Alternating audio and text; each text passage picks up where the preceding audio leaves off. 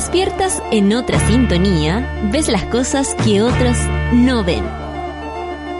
Si a veces sientes que estás viviendo en Mordor, o como diría mi abuelita, te sientes como chancho en misa, este es tu lugar. Bienvenido al grupo de contención más diverso de la historia. Para ser parte, solo debes escuchar al resto, participar a tu manera, reír fuerte y comprometerte a buscar más misioneros para esta comunidad. Agarra tu taza y sírvete un buen café con nata, que ya está aquí nuestra guía espiritual, Natalia Valdebenito. Hola monada, ¿cómo es que se encuentran el día de hoy? ¿Eh? ¿Cómo, cómo, cómo los trata la vida el día de hoy? ¿Se encuentran contentos? Eh, hay algunos que amanecieron más o menos, mañana nos espera la terapia, relax, hasta yo me acordé de la terapia hoy día, como, ¿cuándo era la terapia? El jueves, ah, verdad que día es miércoles, y tenemos panel feminista y todo lo que eso significa, eh, y una gran invitada, por supuesto. Bueno, para partir esta mañana eh, no quisiera más que saludarlos, eh, obviamente haciendo alusión a lo que es vivir en este país el día de hoy. Eh, me levanto con el, el ministro mm, Chadwick en, la, en las pantallas diciendo que había bajado la victimización por eh, delincuencia, ¿cierto? Eso es como la sensación de que nos van a asaltar, la sensación del, del, del asalto o no, esa, esa sensación de miedo, si andamos inseguros. Y según el gobierno y esas encuestas extrañas en las que ellos mismos eh, ponen dinero, ¿no? Y eso se sabe, no estoy inventando nada ni, ni siendo mm, mal sino que es cierto, eh, y ya lo supimos, y ya sabemos también que, que demuestran cada uno de los o sea, ¿qué significan las encuestas más allá de lo que realmente arrojan? Porque si supiéramos qué hacer con los resultados sería distinto. Pero mm, el cómo eso eh, se busca incluso para que den esos resultados es lo que provoca la desconfianza. Bueno, en fin. Y hoy día, eh, en base a una encuesta, por supuesto, el gobierno en la mañana aparece el señor Chadwick diciendo que había bajado esta como sensación de victimización, es decir, el miedo o la sensación de que nos puedan asaltar en cualquier momento, vulnerabilidad de alguna manera. Eh, yo digo, ¿cómo se puede salir a decir algo así si ayer eh, en la misma hora estaban viendo una maleta que se había incendiado con una mujer adentro? ¿Cómo puede ser posible si uno abre las redes sociales y, no solo desde un lugar o del otro? Leí una persona en Vitacura arrancando un portonazo, leí, eh, en fin, eh, historias así. Yo, la verdad, me encantaría que esto fuera cierto. Eh, no quiero decir con esto que no crea nada de lo que estoy escuchando, porque ya a esta altura uno dice que es verdad, que es mentira, no tengo idea. Déjenme dudar al menos. Eso es lo que yo pienso. Pero por otra parte, creo que eh, se utiliza este tipo de, de, de temática para embolinar la perdí. Eh, ¿qué, ¿Qué hace el ministro hablando de eso en la televisión cuando honestamente le tendríamos que pedir explicaciones por tantas cosas?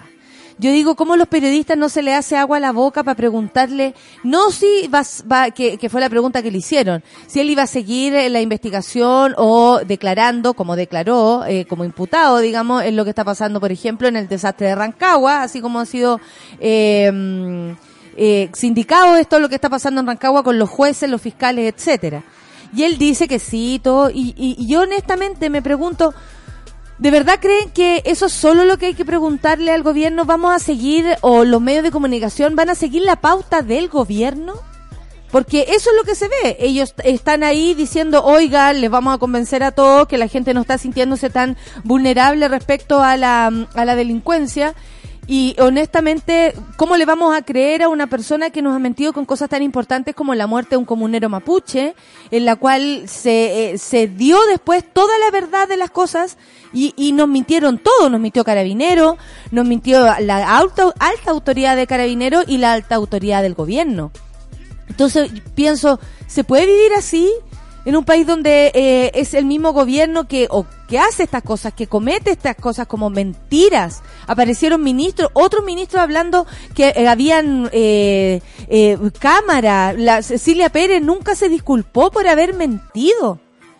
Y después aparecen diciendo, oye, ¿sabéis que está bajando la crimin perdón, pero no va a bajar la crimen ni, la, ni el crimen, ni la delincuencia, porque honestamente los delincuentes de cuello y corbata son los que nos están robando.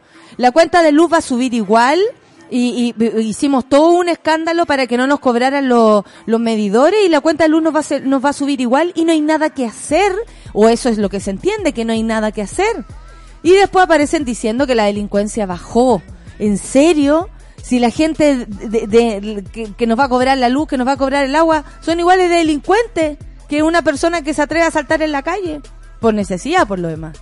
Entonces, Sí me parece que salir hablando de delincuencia por parte del ministro Chadwick, sobre todo, es un carerrajismo absoluto, porque delincuencia habría que empezar a definirlo otra vez, sobre todo por lo que se refiere a, robarle a la gente que lo necesita, a sacarle del, bolsillo a las personas de 100, 200 pesos, porque para ellos no significa nada, pero no tienen idea que significa un pan, dos panes más en una mesa para una familia que ya está en Cali ya para poder sobrevivir. Ayer hablamos con la Fundación Sol, con Valentina, y la verdad es que quedamos más que claro que honestamente el 70% de nuestro país está eh, endeudado para poder vivir como vive.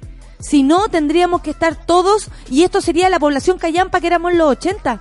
Sería así, realmente, si no estuviéramos endeudados, si no tuviéramos el sobregiro, la tarjeta de crédito que te ofrecen por nada, como estudiante, en la cual te empezás a encalillar desde muy joven, pero finalmente es lo que te permite, no sé, llenar el carro supermercado, porque te tenéis que anticipar con una compra, porque resulta que te enfermaste, porque tenías un cumpleaños, porque también hay que obviar que nos, nos podemos divertir.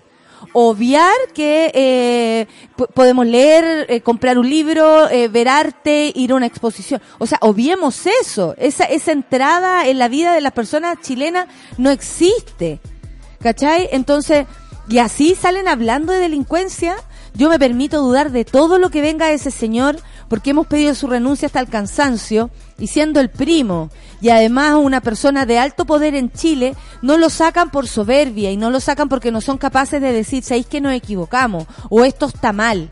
Lo que está haciendo Piñera al dejar a, a, Chadwick todo el tiempo ahí, hablándonos de delincuencia, me parece una falta de respeto que una persona que no haya mentido con tanta eh, de verdad con tanto descaro, aparezca hablando de cualquier cosa. Me, me, me ofende. Lo, quería exponer acá porque hoy día cuando lo vi en la mañana me ofende, me ofende. Es una persona mentirosa que tiene mucho poder en Chile y que aparezca en un medio de comunicación en la mañana me ofende. Yo me siento a estas alturas así. ¿Vendrá un cambio de gabinete? Lo esperamos. De hecho, todos los partidos políticos están presionando, incluidos los de la derecha, o sea, principalmente los de la derecha, pero ¿será el gobierno capaz de hacer autocrítica y sacar a toda esa gente? ¿Qué pasó ayer, por ejemplo, con Isabel Pla? ¿Dijo algo a propósito de la mujer encontrada muerta en una maleta? ¿Se habló de violencia sistemática en contra de la mujer a propósito que les gusta hablar de delincuencia? No, nada. La ministra Isabel Pla perdió la voz, tiene difonía. Entonces, ¿de qué estamos hablando? Así no se puede vivir y sobrevivir. De hecho, hasta la ministra de Educación podría haber salido hablando de dos personas que se educan, se crían en la calle y uno es capaz de matar a otro. Porque así se muere la gente en la calle, se matan entre ellos. O sea, o el suicidio también es parte eh, de la vida diaria de la gente que vive en la calle. Hay gente en Chile que vive en la calle y nos están contando un cuento falso en la televisión de progreso y más encima que ahora ya no somos delincuentes, los mismos delincuentes en la televisión. Yo no creo nada y a esta altura ya me ofenden. Son las nueve con diez minutos y nos vamos a escuchar a liricistas y solo dime Tina con Entiéndelo. Café con nata en súbela porque, hey, loco, ¿entendí o no entendí?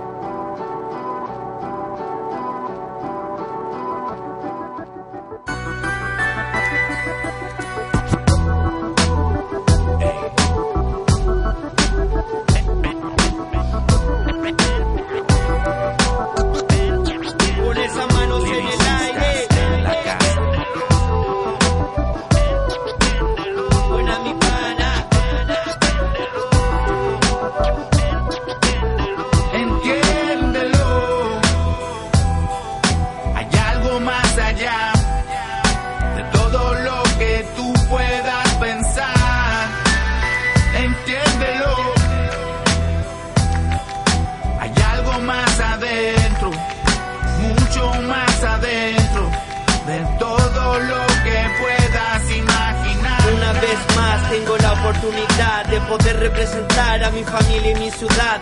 Lo hago con humildad, desde la preocupación, como un gran porcentaje de la población que pasa con el reciclaje.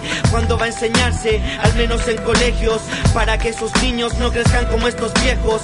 Y un Santiago limpio ya no sea un privilegio. Para la mente la dejo, liricistas en la casa, manos en el aire, que todo el mundo baile, ría, cante, salte, pero montas la tarima, pensando en el after, no en el arte. Es un desastre, deja contarte que el hip hop todos los días es rebeldía en la vida mía.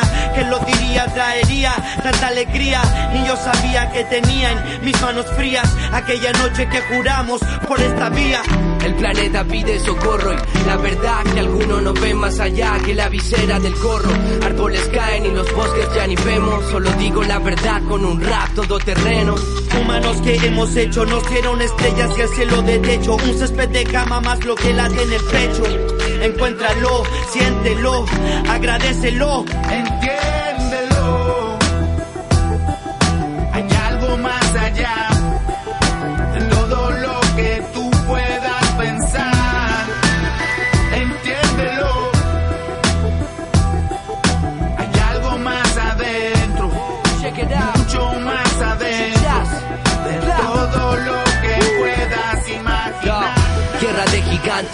De hormiga, diminutos hacen estragos, marcan la salida, abusan de la semilla, mascan de la espina, flor y fauna no pide nada, solo respiran, sonidos del viento terminan en relajos de flauta, hombres en aulas, animales en jaulas, nos acompaña la neblina cuando vamos pa'l sur, la gama manchaga del norte empaña los vidrios del bus, arco iris negro, petróleo, plata, guerra, niños corren, no sé de dónde pero se aferran, químicos destruyendo la capa de ozono, suelo y aire plomo, el agua valdrá oro, desde el cerro no se ve perro, nadie está libre, sobre explotación, las especies se extinguen, los adultos no dan el fruto, ejemplo preciso, al frente de sus hijos botando papeles al piso.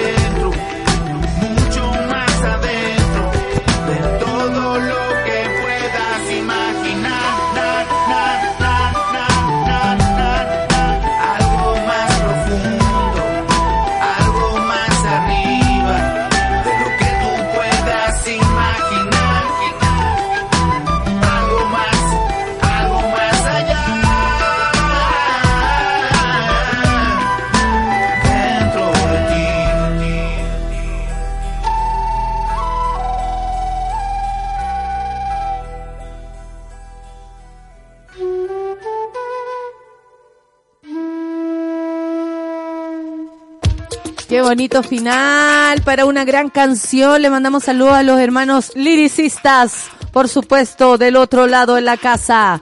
Y todo lo que ellos hagan también. Oye, eh, son las 9 con 14 y yo por supuesto que quiero hablar con ella porque ayer estuvo en clases de apreciación musical y tiene un compañero que eh, pidió para su cumpleaños una una sinfonía, no, es una cosa, oye, solo Solcita te puede contar esas historias. Con ustedes Solcita ¿Cómo abarca estáis? clases de apreciación musical abarca, así Sí, te claro. vamos a poner. Si hay algo en lo que soy experta, es en eso, en música. Es lo, es lo único, es lo único que yo puedo te- mostrar credenciales, digamos.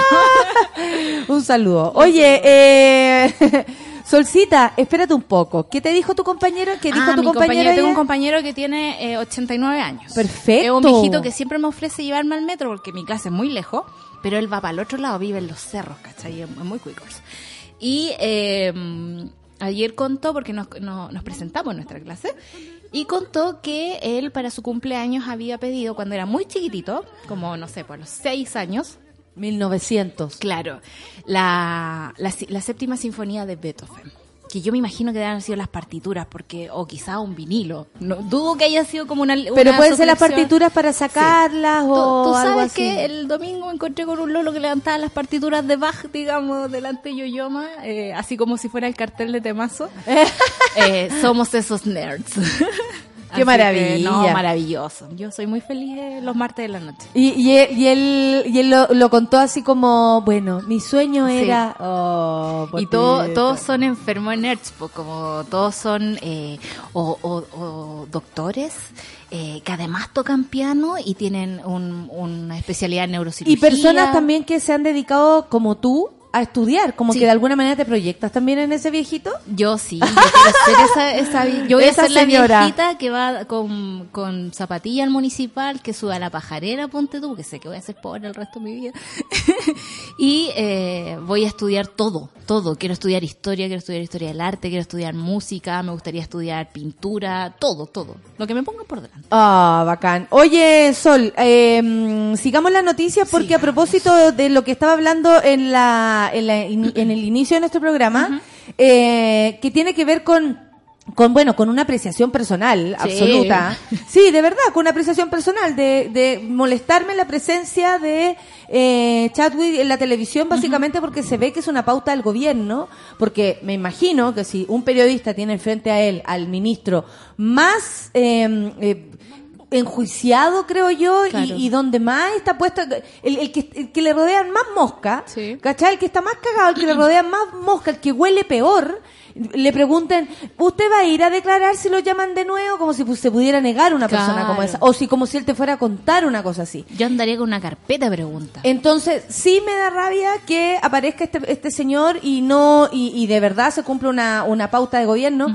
Pero tú algo me decías a propósito de las, de las mismas encuestas que arrojan estos porcentajes que le acomodan al gobierno, sobre Claro. todo para aparecer hablando este tipo de locuras en la mañana. O sea, hay muchas cosas en la vida que tenemos como certezas que no son tan certezas y que también tienen un sesgo.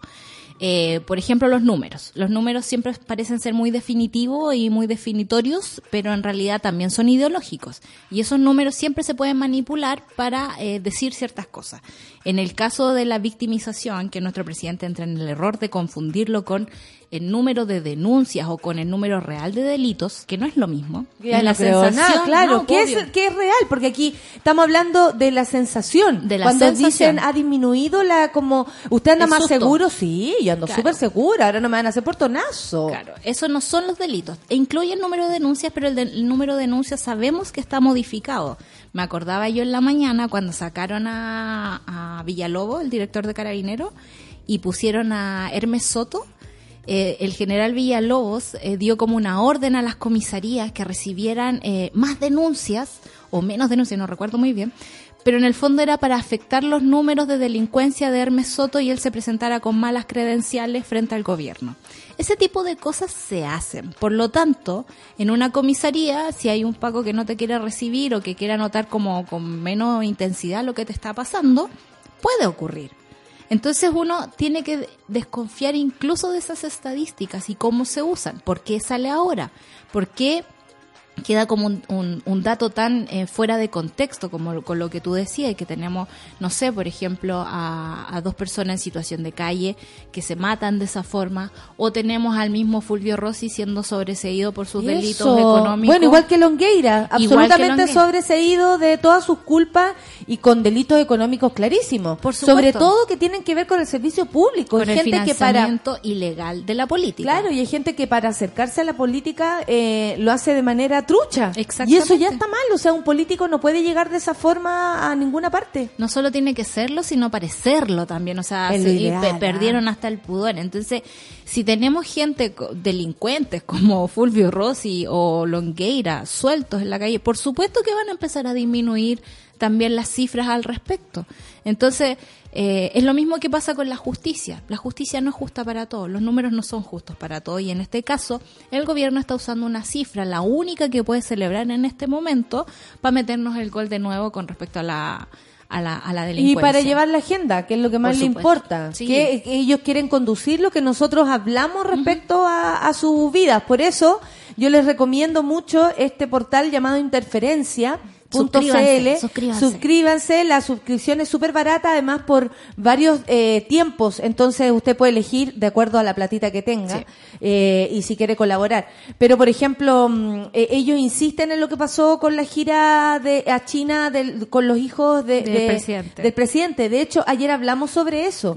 Eh, una tuitera que nosotros admiramos mucho porque además es muy letrada ella, eh, puso ayer que extraño, que, o sea, que lata que se haya eh, desaprovechado, eh, porque políticamente y como gobierno se desaprovechan cosas Claro. que nos sirven al país. Una gira de Chile a China, por supuesto que a todos nos debería hacer ruido y, y de alguna manera uno dice, bueno, eh, eh, eh, podría servir para tanta gente que tal vez tiene negocios pensados, eh, cuántos pymes, sobre todo la, la parte tecnológica y todo, y van los hijos y ensucian todo esto de una manera eh, de verdad como...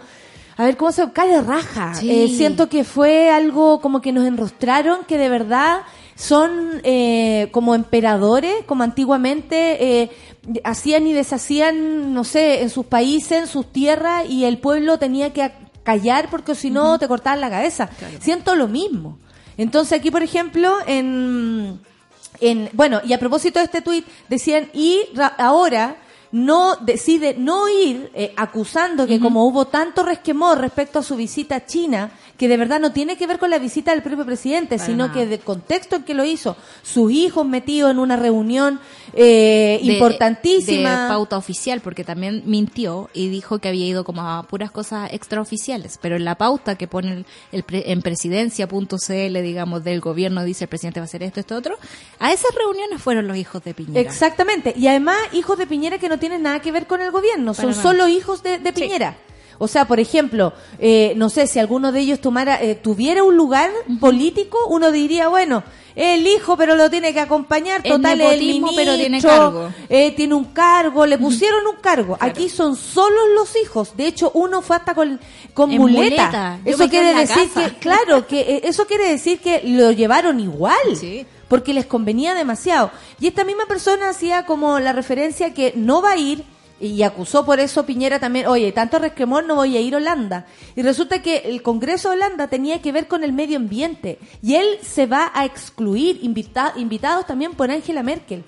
Se va a excluir de aquello. Entonces tú dices, eh, ¿cuáles son las prioridades de esta gente y cómo quieren hacer las cosas? Porque qué, no vaya a ir a Holanda porque no podías ir con tu hijo Claro. O- Porque te enojaste con nosotros. o no eres capaz de ir a un congreso que tiene que ver con el cambio climático, o con el aceleramiento del cambio climático también, porque no, no, no estás capacitado para hablar de aquello en un país donde te van a hacer hasta una hi- hi- hidroeléctrica en una muela. Claro. Yo creo que ahí también es como, ah, bien que te vaya a pasear a China, incluso con tus hijos, pasándote por la raja Chile, y resulta que ahora sí también te estás pasando por la raja Chile cuando decides no ir a un congreso realmente importante para la seguridad del mundo. Sobre todo porque este año Chile va a asumir, digamos, la responsabilidad de organizar la COP, no, no sé cuánto, no me acuerdo los números, perdón. Ah. Pero la reunión más importante, digamos, de gente que cuida el medio ambiente y que van a pensar el próximo futuro. O sea, yo me, me armo de bibliografía, voy a todos los congresos que puedo, a- a- trataría de juntar como más voluntades. Eh, En Alemania lleva la no delantera en ese tipo de cosas, pero no nos interesa porque eso es absolutamente un gobierno mediático que se mueve por las encuestas. Se Toda mueve la por semana es una bola distinta. Sí. Y de hecho me sorprende que en algún momento tanto trabajo se le haya dado a Marcela Cubillo y a Isabel Pla y ahora estén desaparecidas. Yo de verdad creo que perdieron la voz. O sea, Isabel Pla, ¿en qué momento, en qué lugar está en este momento?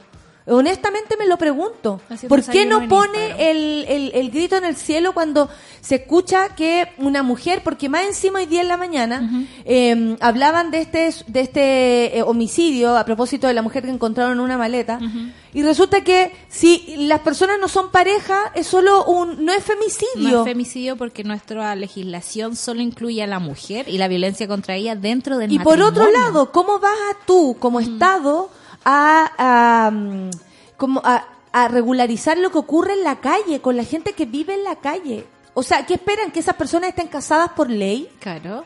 ¿De verdad esperan que estén casados por ley? Que compartan bienes. Exactamente, como- que, que compartan bienes, que una cama de un perro Un colchón. y un, co- y un perro que los acompaña, que les da calor, un colchón que se consiguieron por ahí y unos diarios. O sea, perdón, pero esperan que esas personas, esas personas de verdad estén casadas por las leyes que se casan ellos.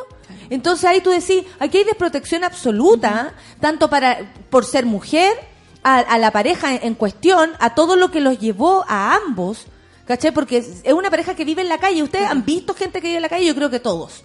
Y nos damos cuenta en cómo estas personas, además eh, de vulnerables por todos los aspectos, van teniendo también problemas psicológicos asociados a eso, a la falta de alimentación y a todo lo que los pudo hacer convertirse en lo que en lo que están ahora. Si es la pobreza, si fue una enfermedad mental, si huyeron de sus casas. Hay mucha gente que también, comillas, porque es poca, elige el volverse a la calle porque no se la bancan con el sistema y con justa eh, con justa razón. Razón, sí. Eh, ¿Cachai? Entonces, me parece que van a regularizar eso. ¿Se puede poner a hablar una ministra sobre lo que pasa con mujeres en la calle si no es capaz de hablar con una mujer que matan en su casa? Entonces también uno dice, ¿dónde están estas personas? ¿Qué tiene que pasar? ¿A quién tienen que matar para que salga hablando Isabel Pla? ¿Qué tiene que pasar para que realmente uno sienta que estas personas están haciendo su trabajo? Porque para mí Isabel Pla fue en un momento, y quiero sacar el tema porque hoy día me recordé de ella, en un momento todo, oye, cuidado, yo que no fuera tan dura, porque Isabel Pla era un poco más progre y estaba haciendo cosas realmente importantes. Y resulta que tienen al ministerio dado vuelta Por supuesto. Porque no eh, eh, con un montón de gente en, en huelga y además una ministra inexistente que no está No que no sale que no existe que ya no escuchamos ni su voz Igual puede no ser tan como... bonita pero eh, me gustaría no es como el- eh, pero no- me gustaría escucharla la Claro, al menos escucharla. Es, es raro, uno empieza a pensar como la psicología que hay detrás de- del gobierno, porque cuando tú decís eh, por qué mujer, no sé, Isabel Plath hablaría, pensé al tiro como en una cuica, pero incluso como entre los cuicos no está bien hablar de los problemas, ¿no? En forma pública. Entonces, imagino que por eso no yo creo, pero en, el, en ese caso es como, ¿por quién más hablar entonces? Y hay como una necesidad o una agenda de gobierno de unificar,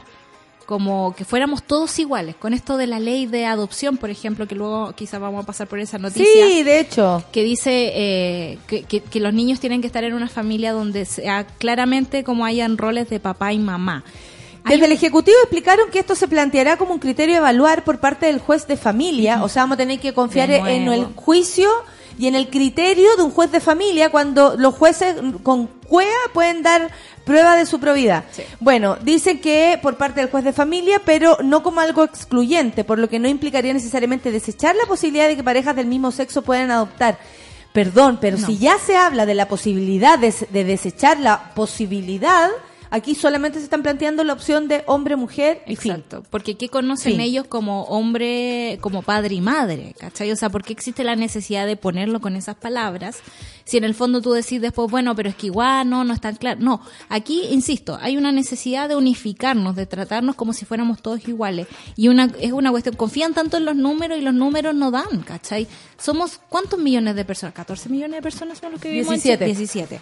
Eh, todos somos distintos. Hay niños, mujeres, niñes, eh, tenemos eh, gente... de- Muy- eh, hay harta gente vieja, hay mujeres que no queremos ser madre, hay indígenas, hay gente urbana, ¿cachai? hay, gente que no se casa. Hay gente que no se casa, hay gente que vive de distintas formas.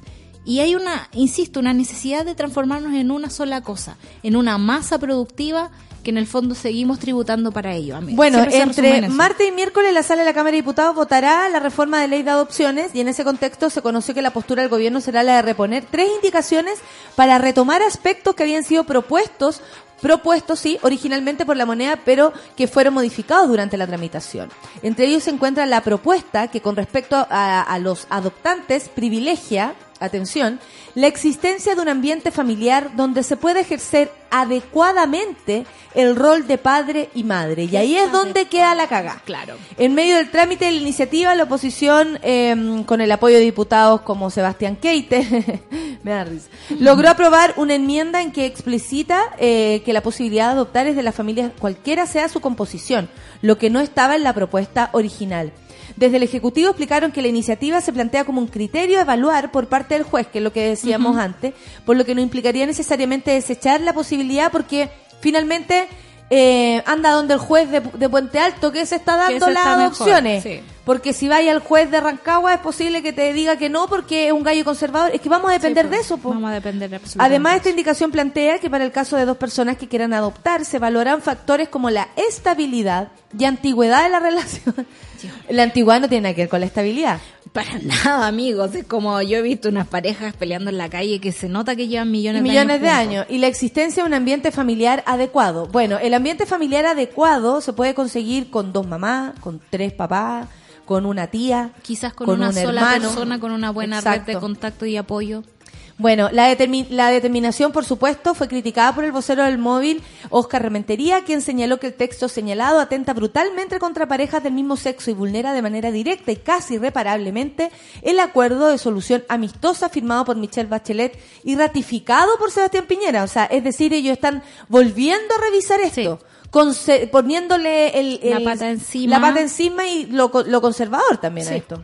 Pero si es el, el- eh, insisto, no, no, no nos quedemos aquí como que esto es pasado por cloro. Aquí hay una ideología detrás. Exactamente, y con este viejo atroz que es el Enal Larraín. Oye, qué En atroz la mi- foto. Horrible, de hecho la tuve que tapar. En la misma línea, el presidente de la Fundación Iguales, Juan Enrique Pi, señaló que al reponer el rol de padre y madre, comillas, en el proyecto de adopción, el gobierno vuelve a priorizar la composición de las familias por sobre su idoneidad. O sea, el rol como de la familia padre y madre en vez de para lo que de verdad te sirve una familia Exactamente. O de sea, protección a un niño. Estamos hablando de un niño, una niña, un Claro. niño. Entonces, te saltáis el, la parte que en el fondo tengas una psicología apta para cuidar a otro ser humano y estás prefiriendo poner, digamos, tu idea sobre lo que es un papá y una mamá. Y bien lo dice Juan Enrique, porque dice, no están los niños primeros en la fila, sino los estereotipos familiares y los prejuicios. Por otra parte, el Ejecutivo repondrá la indicación que abre la posibilidad de que organismos colaboradores del Servicio Nacional de Menores puedan participar en los procesos de adopción.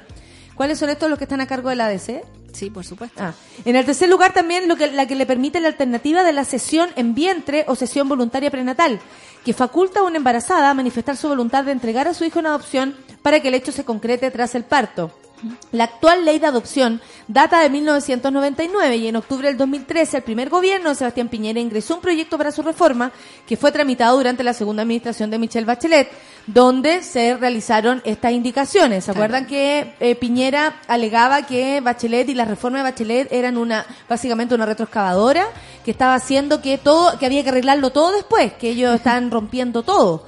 Bueno, él, esta, esta es la forma de arreglarlo, según Claro. ellos, poniendo de nuevo el foco en una familia homoparental, eh, no, perdón, eh, Eh, heteroparental.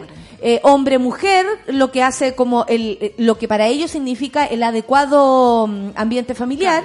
Y dejando, por supuesto, a las diversas familias y familias diversas fuera de esta discusión una vez más. Esto lo está haciendo el gobierno de Sebastián Piñera. Claro. Para todos los homosexuales y lesbianas que están escuchándome que votaron por esta gente. Para que lo sepan. Acuérdense. Por, favor. favor. Porque no tienen pega, no tienen forma de, no se van a casar, les aviso, porque eso no va a salir si, eh, si las cosas van así. No. O sea, perdón, un matrimonio igualitario no es, eh, no, no, no se va a dar en este ambiente. No. Qué bueno que me, qué bueno que lo sabemos, Sí. ¿no? Porque espero que la gente que me está escuchando también haga mella de lo que estoy diciendo, le haga ruido.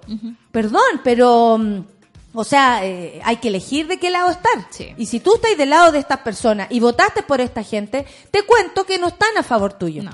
Que no quieren que tú seas un ciudadano como ellos se consideran a sí mismos. Y creo que más encima están usando a los niños. Están usando a los niños para instalar una idea de familia. No están pensando en los niños desamparados que están con No, nada, por lo que decía Juan Enrique, los, niños, no están primero. No, a no ser que sean los niños Piñera. Piñera, pero los niños no están Piñera, el primero está el- los estereotipos y el prejuicio. Sí. Y yo con esa frase me quedo porque creo que cierra súper bien lo que estamos diciendo.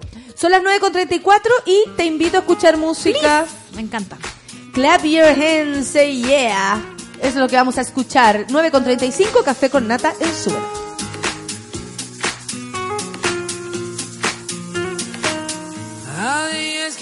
still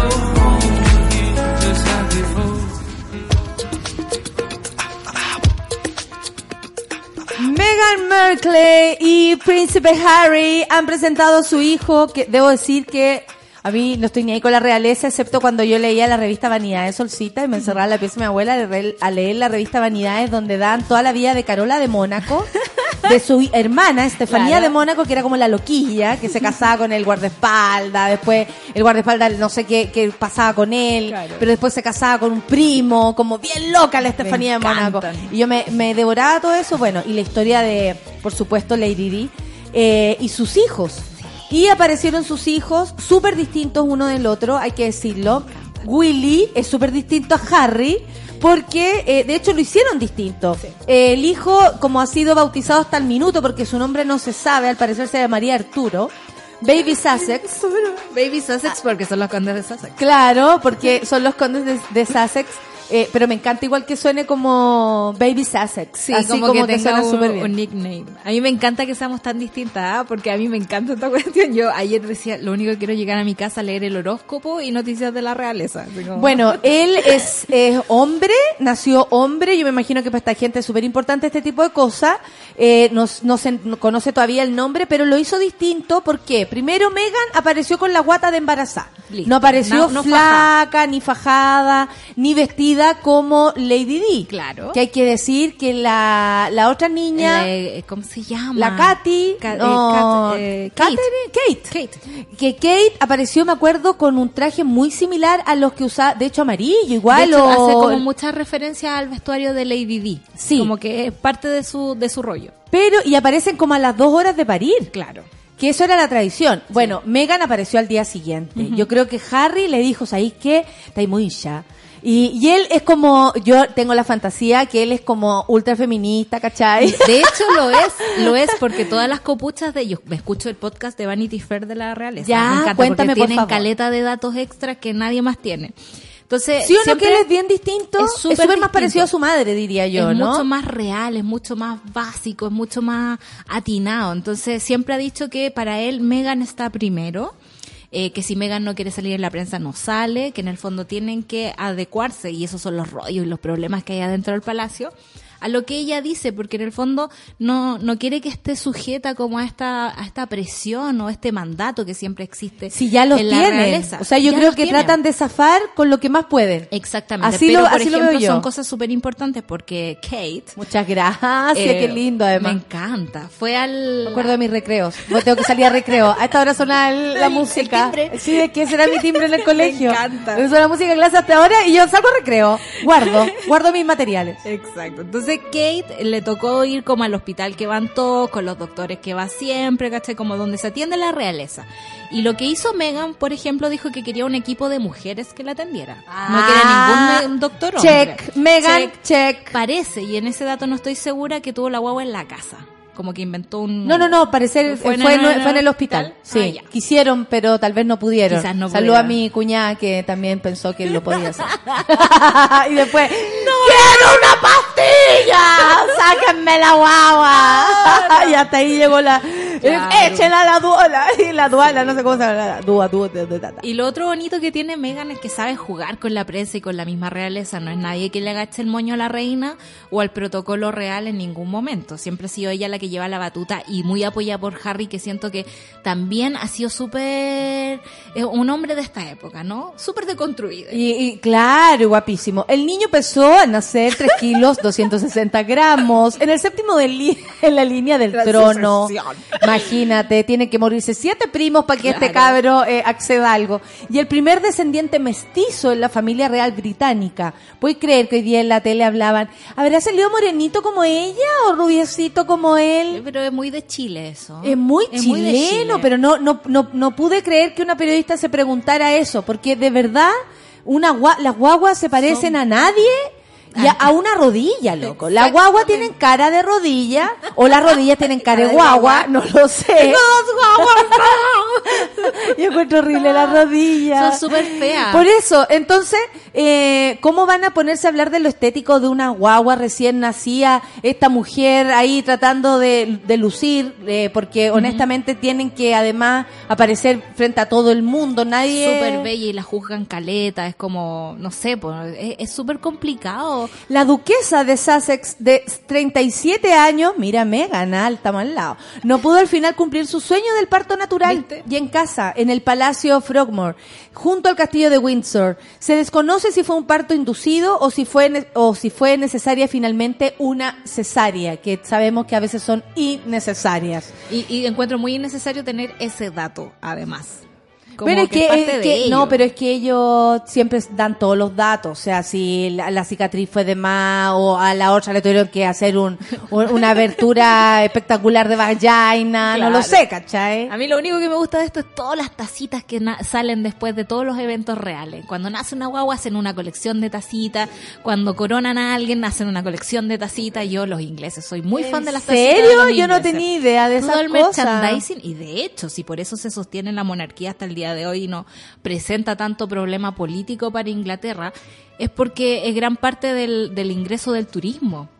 Entonces es obvio que van a sacar colecciones de tacita, colecciones sobre la ropa que usan las guaguas. Por ejemplo, la misma Kate usa ropa súper genérica para sus niños porque sabe que si le pone un abriguito blueberry, ponte tú, esa cuestión se va a disparar en ventas después de que aparezca en una Ah, foto. Perfecto. Bueno, Harry, que siempre toma distintas decisiones, y Meghan mantuvieron en privado las circunstancias y lugar y condiciones médicas o naturales, así como tú lo estás diciendo, del Baby Sussex. Acostumbrado a decir siempre lo mismo sobre los alumbramientos, generó del bebé, claro, eh, como no estamos hablando del Instituto Nacional, cuidado.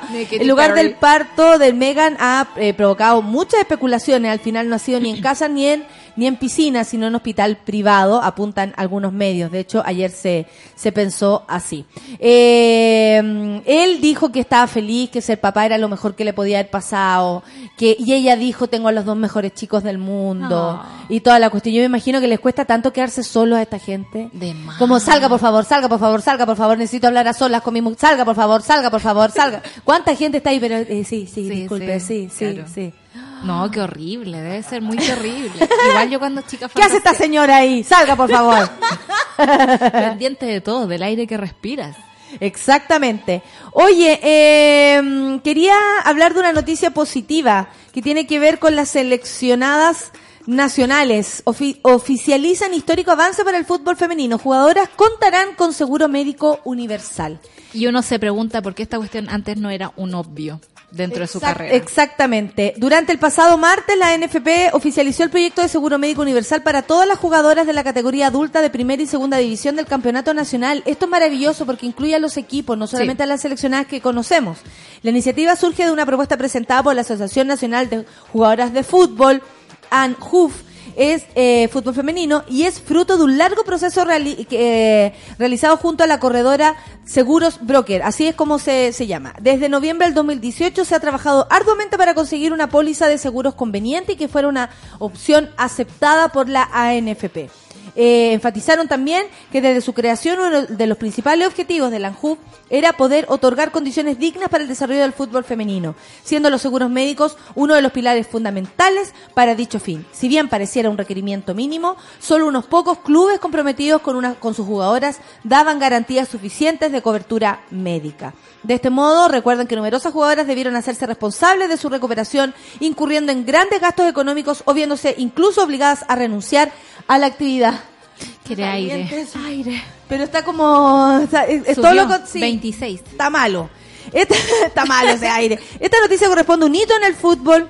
Esperamos que sea el fin del abandono médico y un gran paso para seguir fortaleciendo el fútbol femenino en el país. Por último, agradecieron a las jugadoras que por confiar en nosotras, en esta ANJUF, en especial a las que se han atrevido a levantar la voz por sus derechos. Saludamos, por supuesto, a nuestras amigas, a, a Dani Pardo que vino el otro día, a Fernanda Pinilla que también se hizo presente, dice, lo que nos dijeron que muchas veces era imposible resultó no serlo, y es que el verdadero problema estaba en el sistema, cuando es más importante inflar números a cuidar la integridad de las jugadoras. A un paso más y espero se siga avanzando. Fernanda Pinilla, por supuesto, la presidenta de Chile, Poniendo dice- los puntitos sobre la Sí, dijo, Sí. qué bueno, muchas gracias, pero esto es parte de lo que hay que hacer y espero se siga avanzando en, en, en este tipo de situación. Yo también lo espero. O sea, era súper loco porque en realidad escuchábamos historias bastante terroríficas de jugadoras de clubes locales que tenían que pagar sus propios tratamientos si se lesionaban durante un La entrenamiento. misma Dani que vino el otro día dijo que ella para poder entrenar ahora y dedicarse a solo entrenar para el mundial, ella se preparó ella económicamente Sí. para poder hacerlo. ¿Cachai? Como yo, eh, y lo contó acá, yo me organicé de manera personal con mis platitas, con mis pegas, con todo lo que hice, para poder tener esta época eh, concentrada de manera personal, porque ni siquiera las, las concentran como, como selección, está cada una en lo suyo y luego la juntan, pero ella dijo que se había organizado de manera eh, particular de esto. No, Exacto. no había recibido apoyo de nadie De para nadie. parar sus actividades y dedicarse a concentrar en lo que viene. Y ahí uno piensa que en realidad el fútbol es bastante sexista. Uno trata de blanquear, digamos, y de eh, aunar fuerzas porque entremos todos en esta magia, digamos, del fútbol. Yo no no engancho tanto, pero lo intento.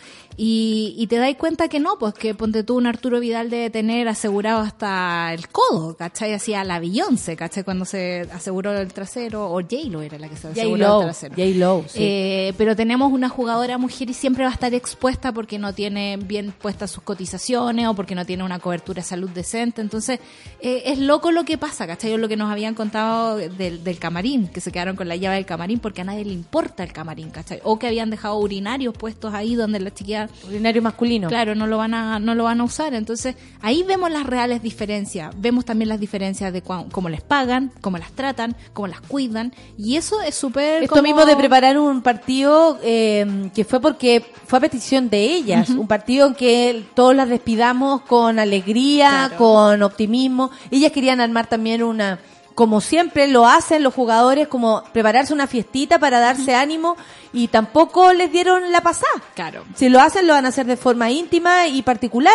Entonces, es rara la- las condiciones en las que se encuentran. Como que todavía no se convence la NFP que hay una selección femenina en Que toda, en todas la, en todas las ramas Sí. y que se tienen que hacer cargo, ¿cachai? Y, y ojalá de la misma manera que lo han hecho por los gallos, porque como lo- por los gallos lo han hecho fantástico. Por supuesto. Que repliquen la fórmula. No tienen, es como agregar.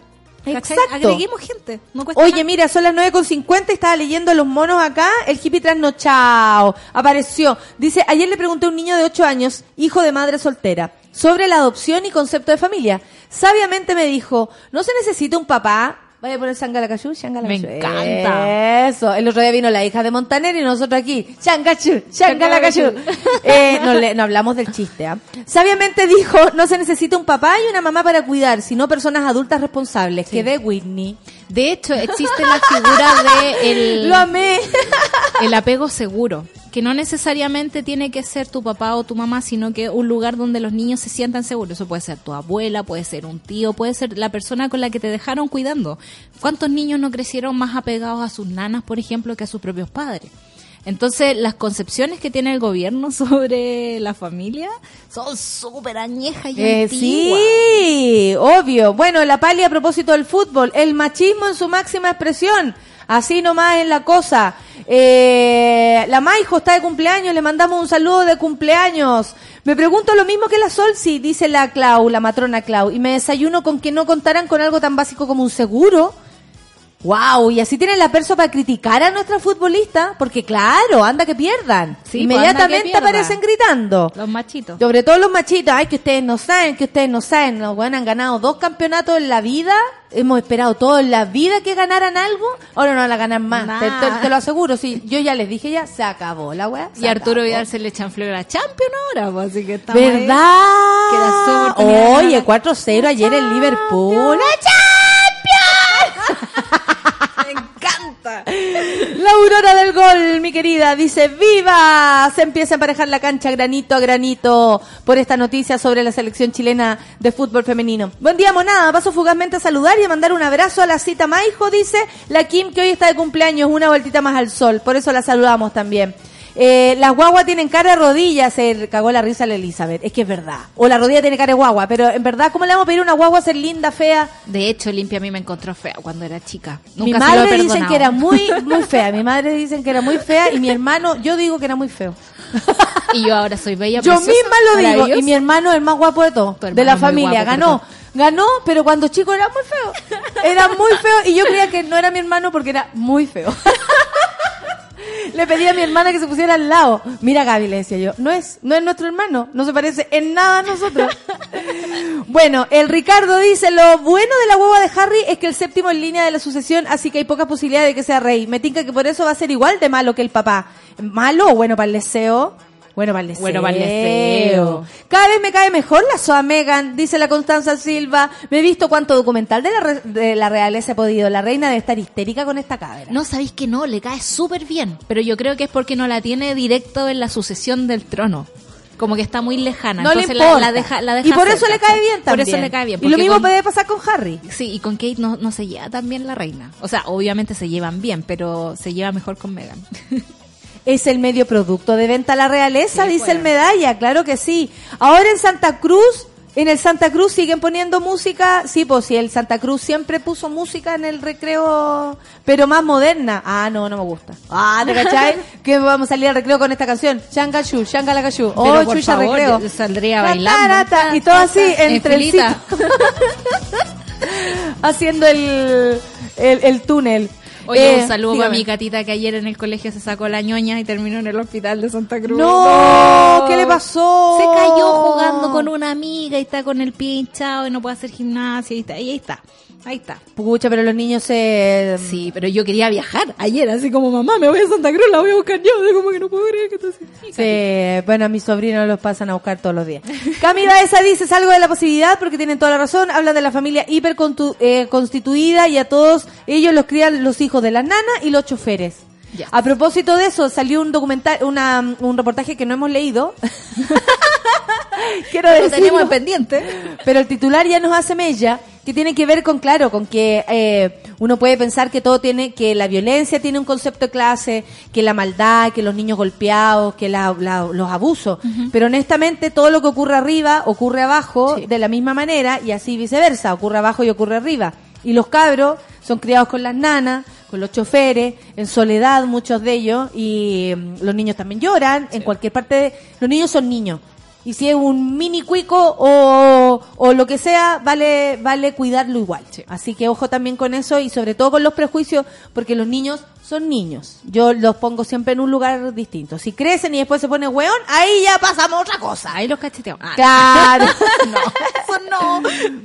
No puedo ¿Qué creer lo que la acabas de- Caro? lo que acabo de Lo que acabas de Sí, decir. no. Yo adoro a mis sobrinos, dice, pero de bebés no era, no eran nada de lindo, estaban medio feitos, pero los amé desde el primer segundo, dice la Caro Orellana. Salvo de la pasividad porque, ah no, ya, esto era la Cami, perdón. El Jorge Llanedel, buen- buenos días a toda la monada, absolutamente de acuerdo con lo que dice el apelinao. Solo se necesita un adulto responsable para criar un niño. ¿Se desayunan con lo del seguro y celebró el gol? Las condiciones del fútbol femenina son paupérrimas. O sea, esto es lo mínimo. Filo. Un básico. Exactamente, la Nata Barca, hello monada, qué buena manera de comenzar la mañana con ustedes. Les amo con locura. Eh, en fin, y hay tanto mono y tanta mona que nos escribe. Y monos moviéndose, la decadente con brillo va a San Antonio en este momento. ¡Qué rico! Saliendo a la playita. Estupendo. Otra cosa. Un pescadito al almuerzo. Oh, ya no te pongáis ve recién que- miércoles. Claro, una ostrita. Oh. Oh, oh my god. Oh Oh my God. god. No, yo me conformo igual con el menú niño, papas fritas. Como papas fritas en la playa y yo ¿Con soy pollo? feliz. No Ah. pollo, solo papas fritas. No, yo quiero pollo con papa frita. Es el típico del... Esa soy yo. Les cuento que, a ver, mira, la Fran de la Bastida dice, cuento que respondí muchas encuestas CADEM. Ah, mira, a ver, ¿Le esta es la persona que conoce a alguien, en realidad es ella misma. Pucha, se me salió, no, y, y era un sueño. No Era está. un sueño. No existe. Desapareció. Pero ¿cómo? No, pero ¿cómo? Ah, ya, aquí está, perdón. Eh, les cuento que respondí muchas encuestas KD, más bien Focus Group. Y era lo chanta. Me decían descaradamente que mintiera. Si buscaban que respondieran mujeres con 30 hijos, me decían miente nomás. Exacto, porque los números se pueden manipular. O sea, yo una vez me pregunté, ¿conocen a alguien que conozca a alguien, que conozca a alguien que hayan encuestado? Acá tenemos una persona que encuestaron y nos está confesando cómo fue su experiencia. Oye, el Pablo Piña dice que dice que nada que ver, que es una noticia añeja, pero que se acaba de enterar que el, el doctor que hizo el primer aborto en Chile es de la USACH. Y yo le voy a decir al Pablo Piña que acá lo entrevistamos, pues lo contamos. Exactamente, aquí estuvo. De hecho, puede buscar el programa por ahí porque además el doctor es Gonzalo. un sí, es un gusto de persona, escucharlo y todo. Un saludo a mi amiga. Mira, la gente está mandando saludos. Me encanta, como radio de, de pueblo. Exacto. Va, Francisca Barriga saluda a su amiga Micaela Varela, que la quiere mucho, dice. Me encanta, quiéranse.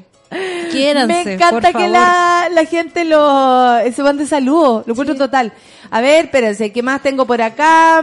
Eh, está como pa' meme, usted, bueno, cree que el gobierno de derecha está a favor de la diversidad sexual, a propósito de lo que hablamos al principio, porque se meten en la vida de los demás, se pregunta la ALP3, ¿qué carajo les importa si ellos eh, son personas del mismo sexo, se quieren casar? ¿Les dará miedo que después haya más matrimonios gay que hetero? Y aún así, ¿qué podría significar eso? Si son personas unidas, amándose, fin. Es gente que se quiere, punto. Y que decide hacer un proyecto familiar que también se puede romper en dos meses, da igual. Claro. Pero, ¿qué onda? ¿Por qué te puede perturbar a tu cabeza? Que eso es lo que la otra vez yo les contaba aquí a ustedes que hablaba con mi sobrino.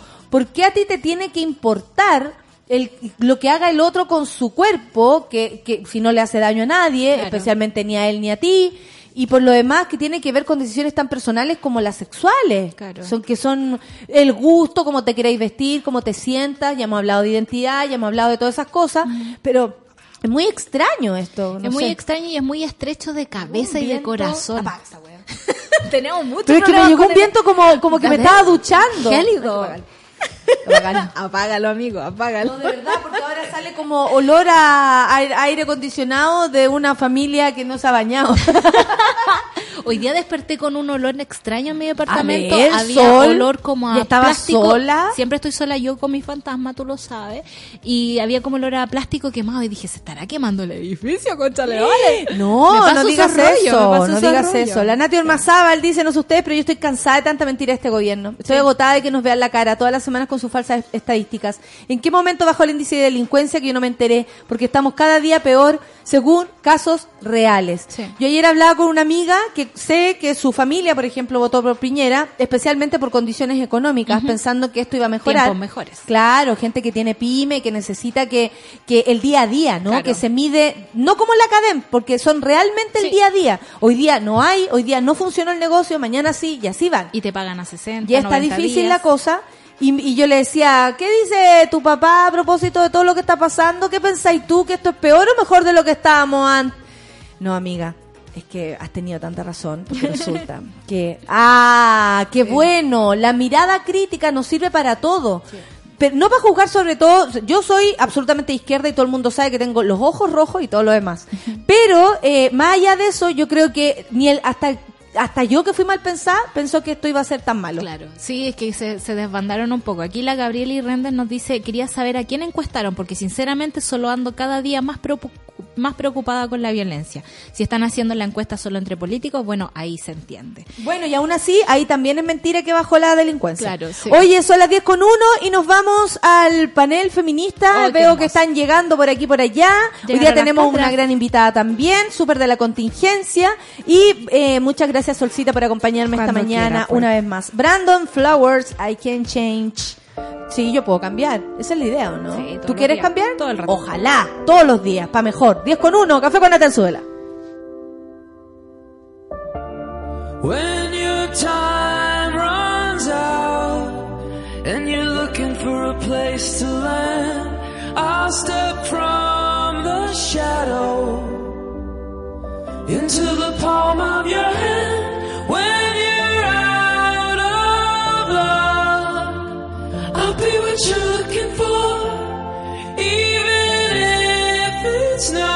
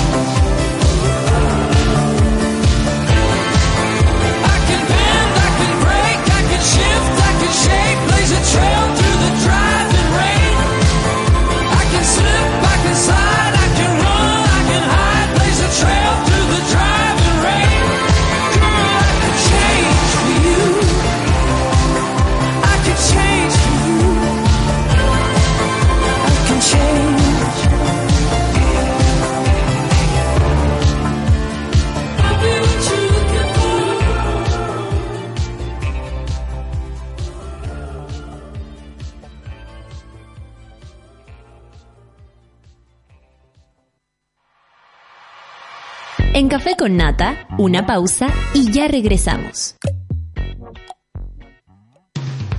Hoy en Sube la Radio.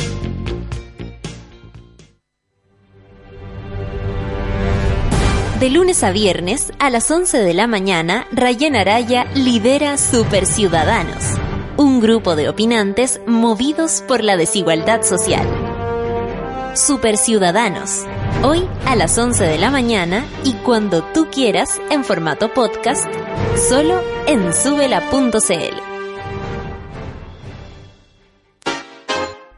Tómate un break al mediodía y engaña la tripa junto a Isidora Ursúa y Eleonora Aldea. Porque en Caseritas conversamos, echamos la talla y planeamos un mundo mejor. Siempre con amor. Caseritas, de lunes a viernes al mediodía en Sube la Radio. En otra sintonía.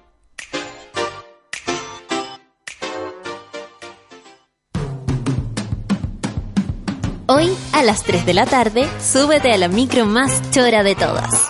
La 210, junto a Nicolás Montenegro y Fernanda Toledo.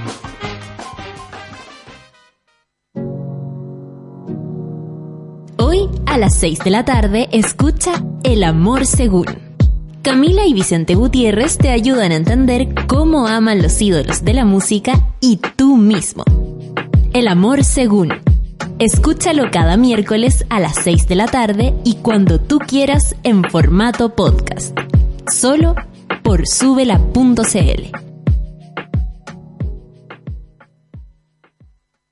Disfruta tu mañana y tómate un momento Marley Coffee. Con granos orgánicos tostados al sol, tienes en tus manos mucho más que una taza de café. Prueba el aroma del verdadero café natural, 100% orgánico y sin pesticidas. Disponible en seis variedades: Buffalo Soldier, One Love, Lively Up, Get Up Stand Up, Mystic Morning y Simmer Down. Nuestra versión descafeinada. Marley Coffee está aquí y en todas partes. Pedro Quirós. Presente. Sofía Molina. Aquí presente. María Paz Escalona. Presente, profesora. Ana Jara. Ana. Ana. Mientras no decidas tomar un papel en esta historia, muchos niños y niñas seguirán postergando su infancia para vivir una vida que no les corresponde.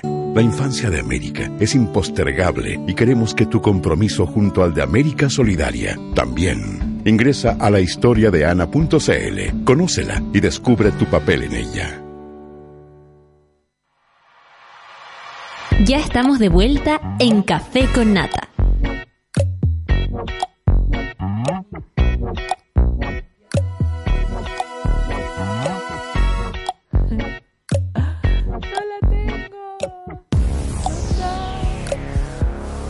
¿Ah?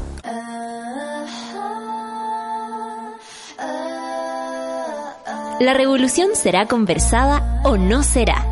El panel feminista lo hacemos todas en Café con Nata. Sí, estamos acá porque conversamos y estamos panel completo. Ale Matus, ¿cómo le va? Aquí estamos. Aquí estamos. En la quemada. En la quemada y firme. Beatriz Sánchez. Aquí instagrameando, me En- cuesta hablar y instagramear la- al mismo tiempo.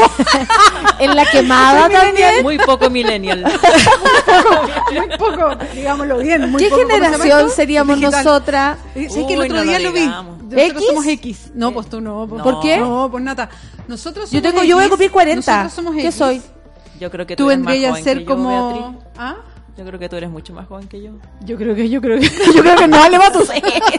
Yo creo que no vale más No, me- No, da si la pero- generación X como el de los 90. No, Ah. puede ser los millennials. Ah. Los millennials No, son pues como de los millennial 80 y... No, no, no, no. La- las de los 2000 son... Ya, es que bueno. el otro día vi la categorización, son las Z.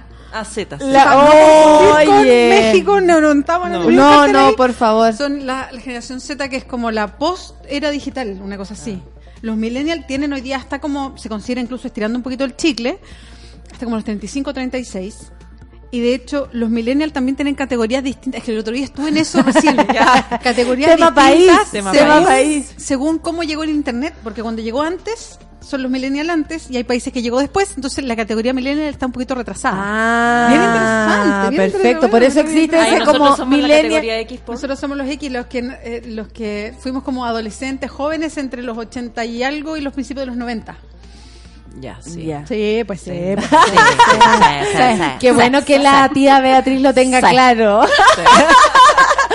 Oye, eh, la tatita que eh, tú me dijiste, tú me dijiste, eh, la Bea me dijo, oye, nos perdimos dos miércoles, primero por porque no habían podido venir por sus actividades y de- después nos tocó Primero feriado. mayo, claro. ¿Qué? Y me dijo, y había tanto que hablar. ¿Que ¿Vienen ahogados o no? ¿Hay algo que queramos comentar profundamente? Ya, ya se A me cayó todo de la bandeja. Entraste y se te Ponme el salió. tema, ponme el tema. Ay, Spam, no, ya, spam, spam. esperemos. Fiscalía, hijo. Hijo en China. Ay, en China ya parece que fue hace tanto tiempo. Parece que fue hace tanto tiempo, pero hay que ver propone. Hoy, por favor. Monkever propone. Propone. Oye, no, me he reído. O sea, si- pese a lo dramático que es todo, me he reído con el Monkey propone, propone, no, y sus que- ideas de sí, trabajo. Superó a Lavín con las ideas. no, superó, a Lavín. superó. Superó. Su- Mira, había uno que decía que los trabajadores entren a la- al trabajo de espalda para que crean que van saliendo. Sí, No, es bastante Era dramático encontrarse dramático. con esa como distancia y sabéis que Ale aprovechando también que acá eh, eh, hay una ex candidata presidencial Oye, respecto no, cuidado que estamos frente a la posible futura presidenta de este país, así que Aquí en la el boquita, panel, imagínate. boquita, Imagínate, ¿viste? después de decir, oye, yo era compañera de llevamos, llevamos un minuto y medio y a las dos subiendo al columpio de una. Vamos, columpiando la vea. No, pero tiene que ver con la distancia y en eso se, decl- se reclamó mucho a propósito de Monkever propone de la distancia como de con la con la realidad, Con la básicamente, realidad, sí, con no conocer ni siquiera las condiciones de sus propios empleados, ni siquiera saben, yo creo como sus nanas eh, eh, andan dos horas en, en micro, micro. para poder llegar a, a atenderlo. No, yo creo que eh, seguramente la tiene de puerta adentro, entonces como no sé, Se le tiene queda que durmiendo. transportar. Claro, claro. Y no solo eso, sino también un desconocimiento, y ahí uno se pregunta si es a propósito o no, de la actual ley.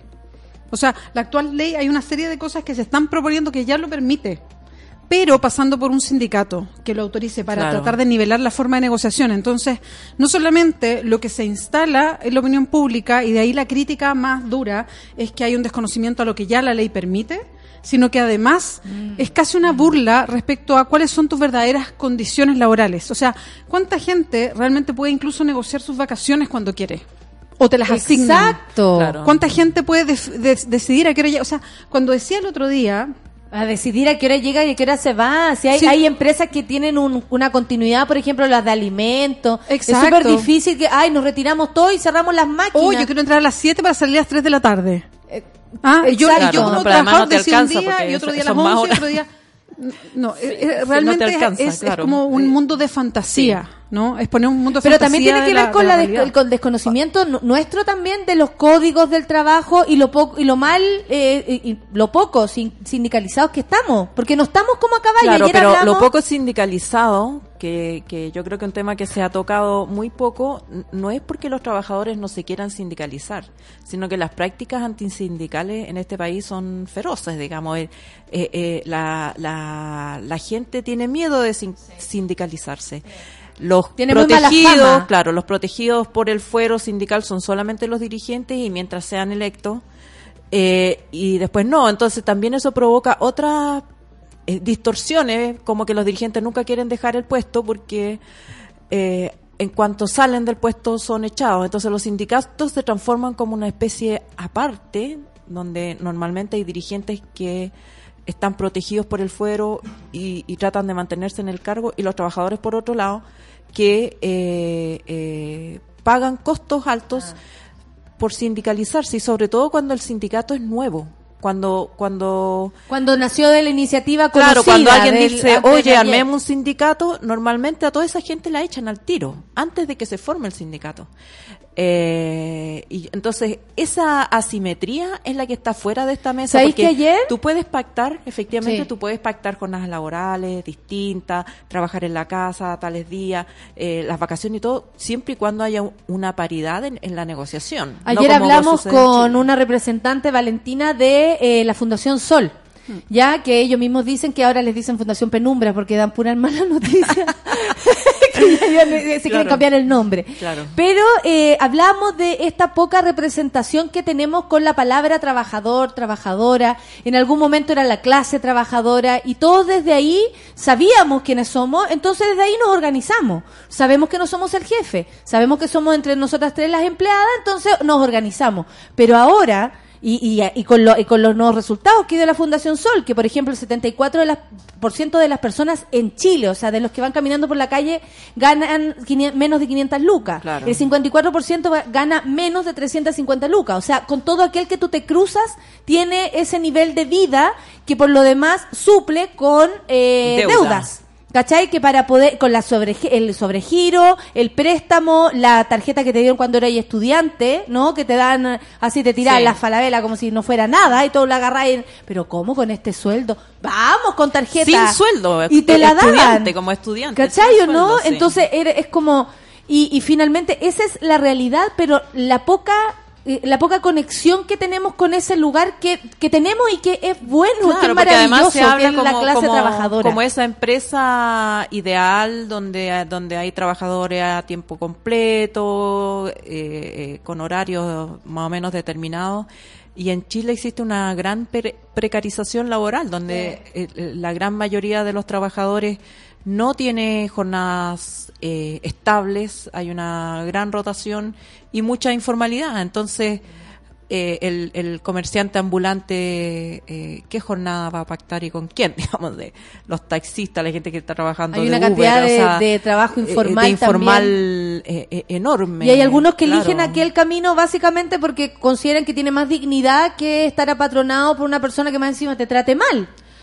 Porque aquí se entiende que ser jefe Claro, también la- es pasar la- por arriba de otro. Como dicen, las oportunidades de mercado, el, el- el sueldo y, y también está eh, todo el tema de la gente que se dedica a actividades delictuales, porque porque eh, eh, efectivamente la señal de mercado es que eh, si tú trabajas y te parte el lomo eh, eh, todos los días, pasan cosas como esta en que se, eh, se presentan leyes, lo dramático es que se presenta una ley como que trata de beneficiar al trabajador y todo el mundo lee que en el fondo lo que quieren es ahorrarse la hora extraordinaria, porque si hoy día tú te quedas más de 10 horas en el trabajo y te quedas 12 horas, esas otras dos horas te las tienen que pagar como hora extraordinaria, y si te extienden la jornada a 12 horas como jornada normal, extraordinaria. Entonces, eh, eh, la gente intuye que, que no es precisamente un proyecto pro trabajador, porque ¿por qué entonces no se trabajó con organizaciones sindicales o con, eh, eh, con dirigentes laborales representativos del- de todo este amplio mundo que estamos describiendo?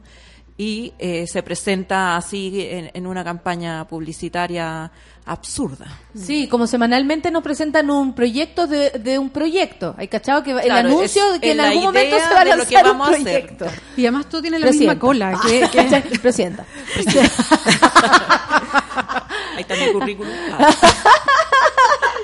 No, y todo tiene la misma, to- todo tiene la misma puesta en escena. A mí igual me impresiona eso y que es como vamos a modernizar el trabajo. Claro. O sea, eh, vamos Sí, a modernizar es nuestra forma de salud.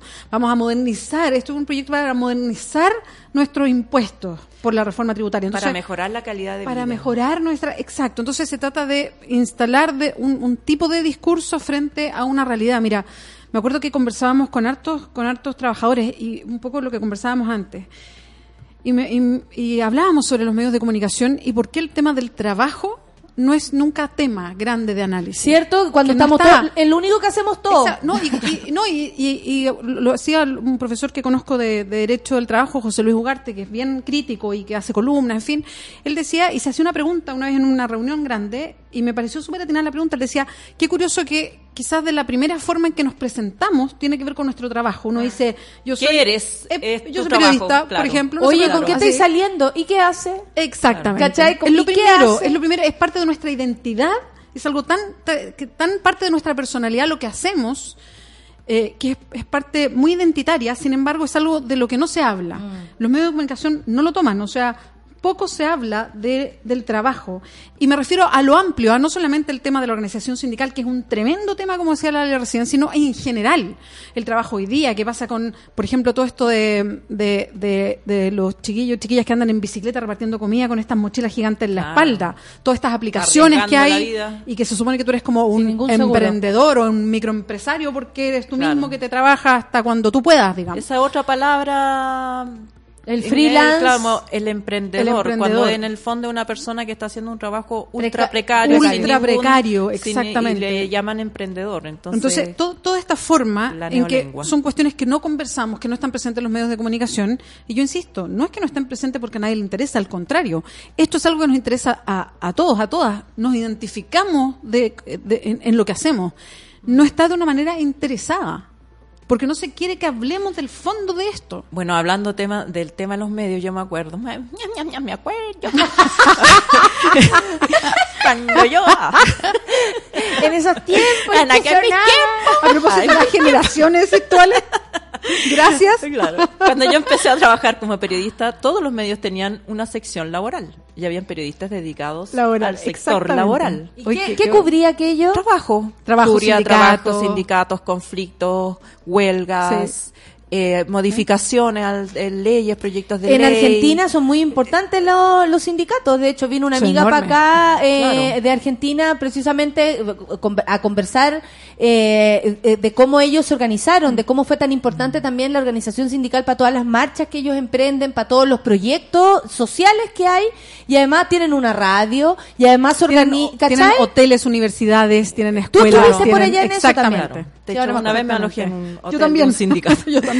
Bueno, eh, y entonces ese, esa figura del periodista laboral, como había periodista económico, periodista de salud, de educación, que es otro que desapareció, Sí. eh, eh, Han desaparecido se todas. a- desaparecieron esos como sectores de cobertura periodística y se amplió. Antes había un periodista económico, ahora hay siete: finanzas, eh, no sé, mercado, ya. La empresa de los hijos Eh, del consumo, industria, claro, ya, hay- robótica, ¿no? Se, se subespecializó el área económica y se redujo eh, la cobertura de, de temas sociales, trabajo, educación, salud.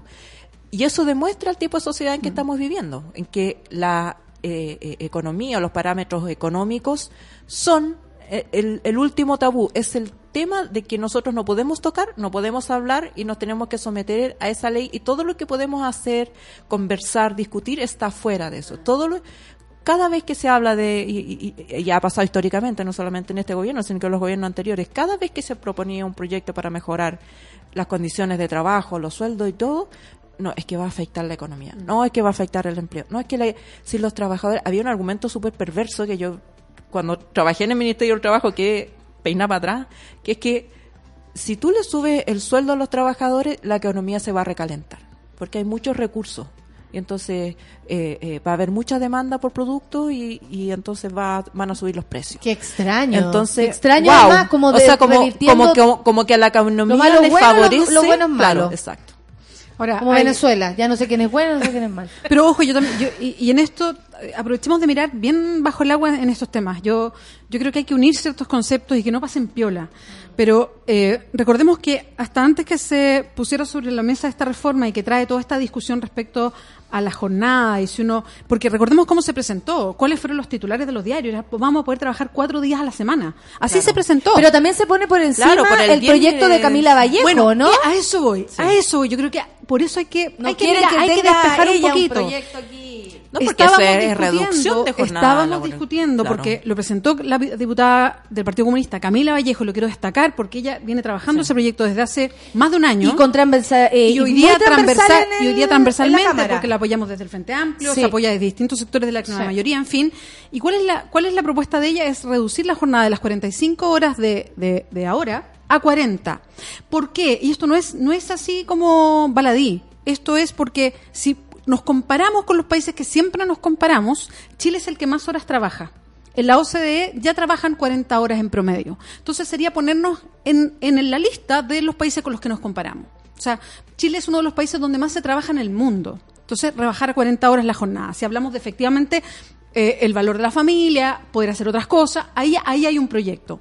Curiosamente, se presenta este proyecto donde se pone el foco en, otra, en otros asuntos de la jornada laboral, se despeja lo de las 40 horas y ahora estamos enfocados en hablar de otras cosas. Entonces yo también quiero mirar un Claro. poquito más de cerca Claro, ¿qué ha- dónde ha estamos pasado poner- con muchos de estos el foco de la discusión. Lo ponemos en, oye, pero es que pucha, vamos a trabajar 12 horas si trabajamos cuatro días a la semana, y empezamos a internarnos en no perder otros derechos que ya tenemos y no en ganar 40 horas, por ejemplo. Entonces, también pongamos el ojo en cómo se A mí desvía me parece extraño también la que se haya puesto encima como Por si no ejemplo, existiera ese proyecto de las Por 40 ejemplo, horas. ¿Por El qué no se ministro se, hace el hueón literal cuando le preguntan, pero Camila ejemplo. Vallejo ya presentó, sí, bueno, lo que estamos presentando nosotros, la modernización, y es como con esa voz atroz, y, y, y, y- ¿cachai? Entonces, uno dice, aquí también hay una intención política de poner el pie encima de un proyecto ejemplo, que va caminando exacto. ya.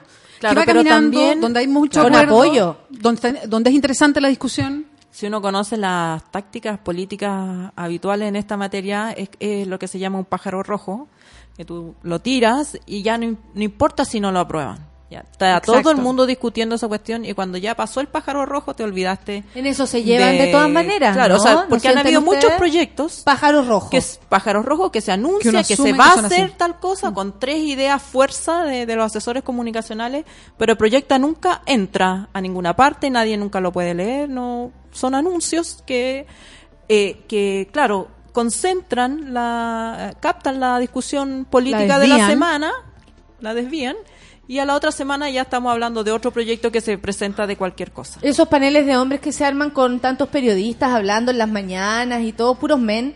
Eh, ahí también, bueno, eh, son esos periodistas que se van a tomar café con la gente y luego eh, llegan contando que fueron a tomarse un café con gente muy poderosa. A mí me da mucho pudor porque digo, ¿qué, qué es lo que está pasando? O sea, no puede ser que te estés revolcando con quien tú tienes que al otro día eh, reinterpretar a través de una noticia. Más allá de eso, que es una opinión personal, también eh, eh, como que todo se entiende en, en base a lo mediático, ¿cierto? Como ahora mediáticamente, ahora mediáticamente, pero en la profundidad, la gente, o sea, yo ayer de verdad que me voy a tatuar la, la, la, la cifra que tiró la Fundación Sol, porque honestamente no habla de la realidad de las personas. Y ahí yo encuentro que es súper grave porque hagamos lo que hagamos, vamos a estar distanciados de lo que verdaderamente vive la gente. Porque más encima es la gente también la que se distancia de su propia realidad, endeudándose y no viviendo con los 350 lucas que le llegan, sino que viviendo con 700, o sea, 400 inventadas. ¿Me entendí? Sacando de no sé a dónde y debiendo para siempre. Entonces también creo que si nos preguntamos por qué la gente no reacciona, por qué, porque honestamente lo mediático se está llevando todo, los medios de comunicación asisten a la agenda del gobierno. Hoy día en la mañana Chadwick hablando de la baja eh, victimiza- victimización a propósito de la delincuencia y es como, esto es una, bueno, a ese tipo hay que preguntarle tantas cosas y lo tienen Claro. ahí. Usted va a ir a declarar si quiere para lo de Rancagua. En serio, una pregunta, si él no podría negarse tampoco. Entonces, ¿de qué estamos hablando? A mí me, me pone triste básicamente la distancia y sentir que estos, estos, estos años están pasando bajo el agua y que era mucho peor de lo que yo in- incluso podría haber pensado.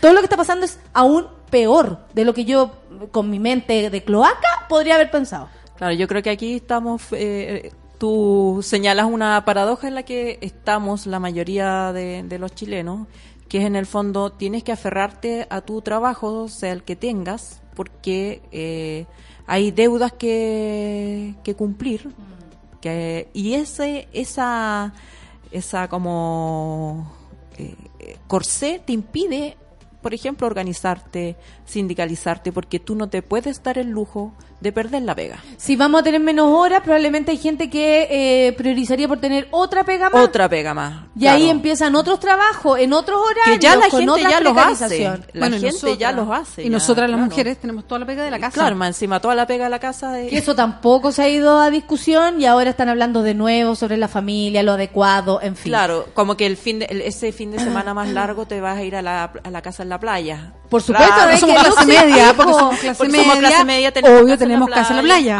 Y como ocho autos. Oye, tenemos una gran invitada que responde también a la, a la contingencia, así que vamos a una a canción, son las 10 con 29 y luego recibimos acá a Emilia Schneider, la nueva presidenta de la FECH, y eh, tenemos muchas cosas que conversar con ella. Me encanta esta canción, muchas gracias. Shake it can like sugar. 10 con 29, café con Nata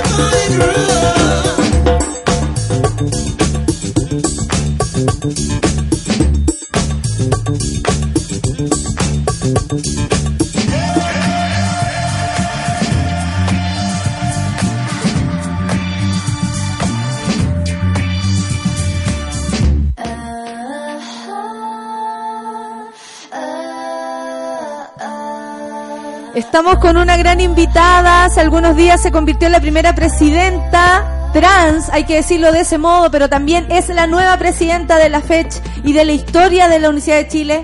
Eh, bueno, debido a que no se obtuvo el quórum, ahí vamos a hablar también de la participación, es un buen tema. Se determinó una mesa interina para la FECH con, con las tres primeras mayorías y las tres son mujeres, donde el Frente Amplio y una de las juventudes eh, comunistas y me parece fantástico. Tomadísima de mujeres la FECH. ¿Cómo está Emilia Schneider? Hola, muy bien. Gracias a todos ustedes por invitarme. Oye. Sí, a mí también me parece fantástico que hayamos puras compañeras que salimos de las movilizaciones feministas integrando este proceso de refundación. Eso, y además con dos Proceso presidentas aquí, ¿ah?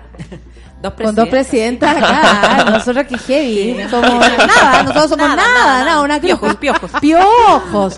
Oye, eso, usted, usted eh, agarró algo que ella dijo, el proceso de refundación. ¿De qué estamos hablando, Emilia? Esto es un plan mucho más profundo. Estamos, claro, y es mucho más profundo que también los seis meses que nos va a tocar estar en este mandato interino, pero como decía yo, una de nuestras principales tareas como mesa hoy día va a ser eh, abocarnos a un proceso de reconstruir la federación, de refundarla, de que vuelva a ser importante para los y las estudiantes en el fondo, porque hoy día creemos que la única forma de que en seis meses más tengamos un proceso eleccionario con buena participación es que la federación va a ser un actor político que le sirva a la organización de los estudiantes, porque hoy día diferencia de lo que dicen mucho, a los estudiantes de la Chile sí les interesa la política, hoy día sí se están organizando entre distintas cuestiones, entonces es la federación la que tiene que volver a estar al servicio de eso. Entonces estos meses van a ser un poquito de harta fecha en terreno, harto recorrer facultades, hoy día de hecho también tengo que ir a hartas facultades, entonces va a ser harto, pero campaña. esperamos que estamos Pero en la, campaña la para revivir la fecha. De este periodo interino eh, se van a postular de nuevo, ¿esa es la idea?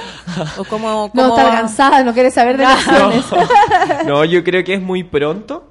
Eh, sin duda, como si el proyecto colectivo que yo represento eh, quiere una continuidad, lo vamos a discutir. Yo siempre voy a estar como a disposición de esos desafíos, pero hoy día yo creo que todas las cabezas y manos y voluntades de las chiquillas que componemos la mesa están puestas full en que, eh, digamos, saquemos a flote este desafío.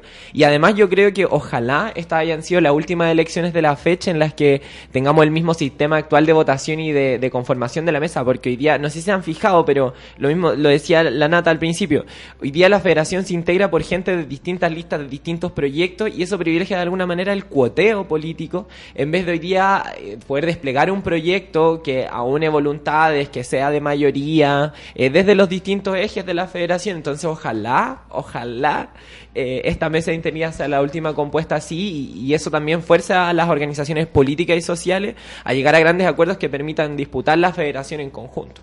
Y para eso Ah. tienen que modificar estatutos, perdona, que me, No, me dale, salió no, el no, periodista, no. la periodista. Las dos, las dos saltaron. Sí. Yo, no, yo no soy periodista, yo estaba mirándole la uña. No sé, yo también soy Cada una en los focos, distinto. Las Sí, periodistas no, no. saltaron al tiro y yo, qué interesante. bien. Dígame, la Dale, pregunta, dale. Hay Sí. que reformular los estatutos algo para que esta Para eso es necesario, claro, una refundación de estatuto. Hay distintas maneras de hacerlo. Puede ser por una consulta al OILA de estudiantes, puede ser en un diálogo con los centros de estudiantes, puede haber un congreso. Esas alternativas igual las estamos barajando con las chiquillas en función de qué es más viable hoy día impulsar. Pero eh, desde la presidencia, por lo menos, el- uno de los compromisos que asumimos con esta federación es que empujar con todas nuestras fuerzas porque ello ocurra. Mira, yo te quería preguntar el, el tema del desafío gigante que es de la participación. Gigante. Y yo lo quiero Sí. llevar más allá de lo- del ambiente universitario, te voy a preguntar por eso específicamente, porque le- pero, pero analizarlo en, en tema más país, que es un gran desafío. O sea, de lo mismo que estábamos conversando en el panel antes, que tiene que ver con, por ejemplo, a propósito de la reforma que se presentó laboral, y cómo subirse a una discusión cuando te tratan de vender una supuesta modernización eh, que, es, que no es que no es tal, y cómo la ciudadanía se sube a discusiones que de repente están súper concentradas en una élite que manda o en solo en el Congreso, ¿cómo participamos? O sea, la pregunta es cómo se motiva uno o cómo uno encuentra canales de participación. Me gustaría saber qué han escuchado hoy día de las y los estudiantes de la Chile. Como para sumarlos a la participación. ¿Qué, te- qué les dicen? Por ejemplo, que a mí me parece que ahí hay algo interesante de decir, mira, ¿sabéis que a mí me gustaría, yo no participé o yo no participé en la elección por esto, o a mí me interesa que se metan en esto. O sea, ¿qué pasa ahí con, con las O y los estoy estudiando y no me interesa nada. Por ejemplo, o Yo creo que, claro, eh, es una muy buena pregunta porque hoy día es parte también de un fenómeno de la política nacional, como Exacto. decías tú, Bea, eh, y yo creo que principalmente ha pasado con la política como un ejercicio en general que ha sido vaciado de contenido como para en serio transformar las cosas. Como hoy día eh, la política no hace sentido porque no nos ha dado transformaciones eh, concretas para mejorar nuestras condiciones de vida, para cambiar el modelo actual.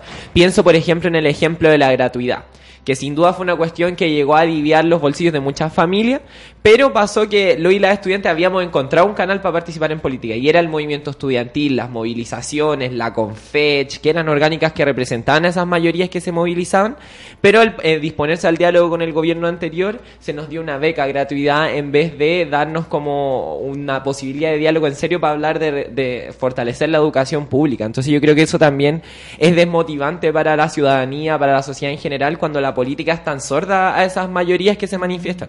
Entonces yo creo que un poco el gran desafío es ese, como que la federación hoy día vuelva a ser una cuestión que proyecte esa organización que hoy día están dando los estudiantes. Por ejemplo, hoy día los estudiantes se están organizando respecto a salud mental, respecto a educación no sexista, en rechazo al TPP. Y hoy día como la fecha puede ser un, un altavoz para eso, sin necesariamente ponerse por encima, sino eh, disponer, apañar, apañar disponerse o representar a- construir con claro. ellos. claro. Y yo creo que eso también es lo que tienen que hacer hoy día los partidos políticos, eh, desde las trincheras parlamentarias, desde todos lados, que que podamos abrirle un poco la política a la sociedad y porque hoy día estamos en un momento muy cuático en que yo creo que incluso está puesto en duda si es que las personas somos como sujetas de derechos, como estamos en un momento en que requerimos abrir la política a la sociedad. ¿Cuáles fueron tus propuestas en la campaña? ¿Por qué crees tú que, eh, que yo eh, o, o cada uno puede decir, bueno, probablemente ganó una o ganó la otra, de- dependiendo también de la campaña, todas eran bien power cada una de las candidatas. Yo revisé Sí, aquello. las Ah. y hay que decir que sí, que la competencia era súper bonita también, porque era como de igual a igual, todas como con sus pequeñas carreras políticas por el poco tiempo que llevan en la universidad, pero también cada una bien consistente, dando pasos bien seguros. ¿Por qué crees tú que ganó tu propuesta y qué es lo que contenía tu propuesta? Yo creo que, bueno, no, eh, de hecho yo estoy muy contenta de haber recibido tanto apoyo de lo y la estudiantes eh, en esta elección, más allá de que ¿Qué, sen- obviamente... qué eh, sentiste que pasó contigo en ese aspecto? Yo creo que hay varias cosas. Primero, que esta candidatura era como la proyección un poco de mucho trabajo de años de experiencia acumulada, por ejemplo, de lo que pasó en las movilizaciones feministas el año pasado. Y no solo de No es primera como- vez que, por ejemplo, la Emilia viene a este programa a hablar de cosas. Ella siempre. Hablar de cosas. Desde el activismo ha estado muy presente. Pues súbela entonces. F- Claro. Factor suela, el factor y- suelo. y- como toda esa experiencia proyectal, y porque también había muchos independientes y compañeros y compañeras de distintas orgánicas en nuestra candidatura que venían trabajando, por ejemplo, desde el conflicto socioambiental, desde las disidencias sexuales, y le dimos como un tinte bien como importante a la campaña de que las organizaciones sociales se tomen la fecha de alguna manera. Y obviamente ahí el centro sin duda lo poníamos en una educación pública feminista. Y hablábamos, por ejemplo, de reafirmar las mallas curriculares, eh, de hacer capacitaciones para nuestra comunidad en estos temas para que en las comunidades educativas podamos desnaturalizar la violencia y la discriminación. Pero también a nivel nacional, en el fondo algo que decíamos yo creo era como que esta presidencia se dispusiera a mantener la discusión histórica que abrimos el 2018 por una educación no sexista. Y hoy más que nunca, que el avance de la violencia, del odio en las calles, lo que pasó ayer, por ejemplo, con esta compañera que, que fue asesinada y que encontraron quemada en una maleta, eh, hace que esta demanda esté más vigente que nunca. Entonces creo yo que un poco fue eso, poner en el centro ese debate y no presentar el feminismo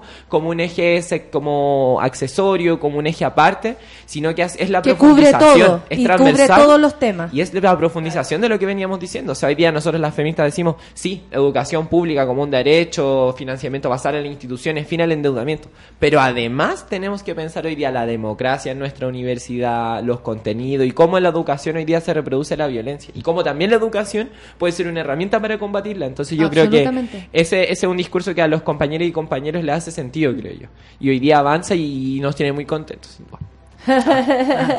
Me quedé pensando en eso que dijiste de la, de la gratuidad.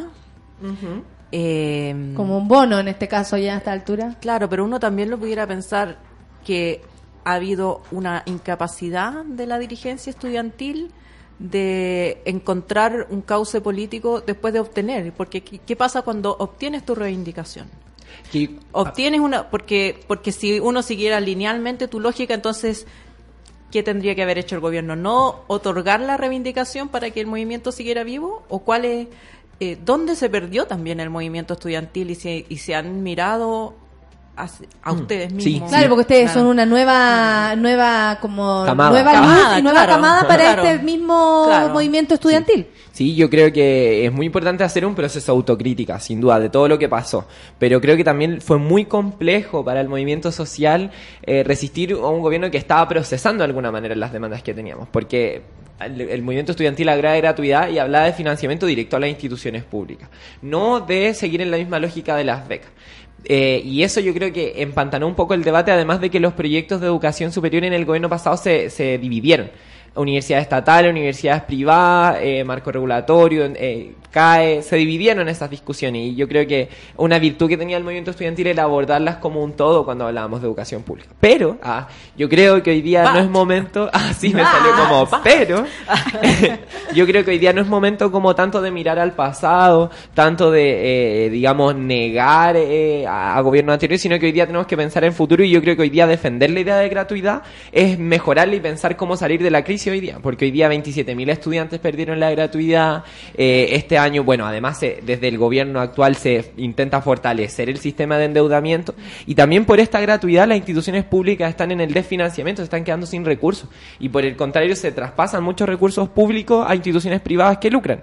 Entonces yo creo que hoy día como la mejor autocrítica que podemos hacer es hoy día desde el movimiento estudiantil disponernos al diálogo para mejorar la política de gratuidad, para volver a hablar de financiamiento, para volver a hablar eh, del fin al endeudamiento, porque hoy día también el endeudamiento es algo que, que está generando una crisis profunda en el, en, el, movi- en el modelo educacional. Y yo creo que ahí el feminismo también tiene mucho que decir como una cuestión transversal, como una cuestión que hoy día está movilizando a mucha gente. Yo creo que una autocrítica que tiene que hacer el, el movimiento estudiantil, por ejemplo, también, es nunca más decir que luchas como las disidencias, como el feminismo, son luchas accesorias o secundarias o que convocan a una Que mitad. están en el punto 10 del, Claro. del Al contrario, el 8M lo trayéndose el demostró. pectorio. El Claro. feminismo es lo que construye todas las peticiones que podamos hacer. Si el 8M gratuidad, demostró si que la masividad. lo que sea. Claro que sí. pues, la masividad profunda que tiene. Sí, yo quería tomar ese, es justo ese punto, Emilia, porque eh, tú, bueno, te empezamos a, a ver en los distintos medios de comunicación, en entrevistas, bueno, lo decía la Nata recién. En un mismo panel con Judith Butler, me está ahí. Me está ahí. O sea, yo yo ahora creo que fue la única que la hizo reír. la boquita. La hizo reír porque la Emilia era como, ay puta, ay chucha, perdón. Eh, ay, salió no. Y era como, era como representante de cada una, de los nervios de cada una, porque todos los demás disimularon mucho mejor, pero la Emilia no podía. Sí, yo estaba muy nerviosa. Entonces estamos hablando con alguien que de verdad tenía un camino muy interesante, cortito, pero interesante, ¿cierto?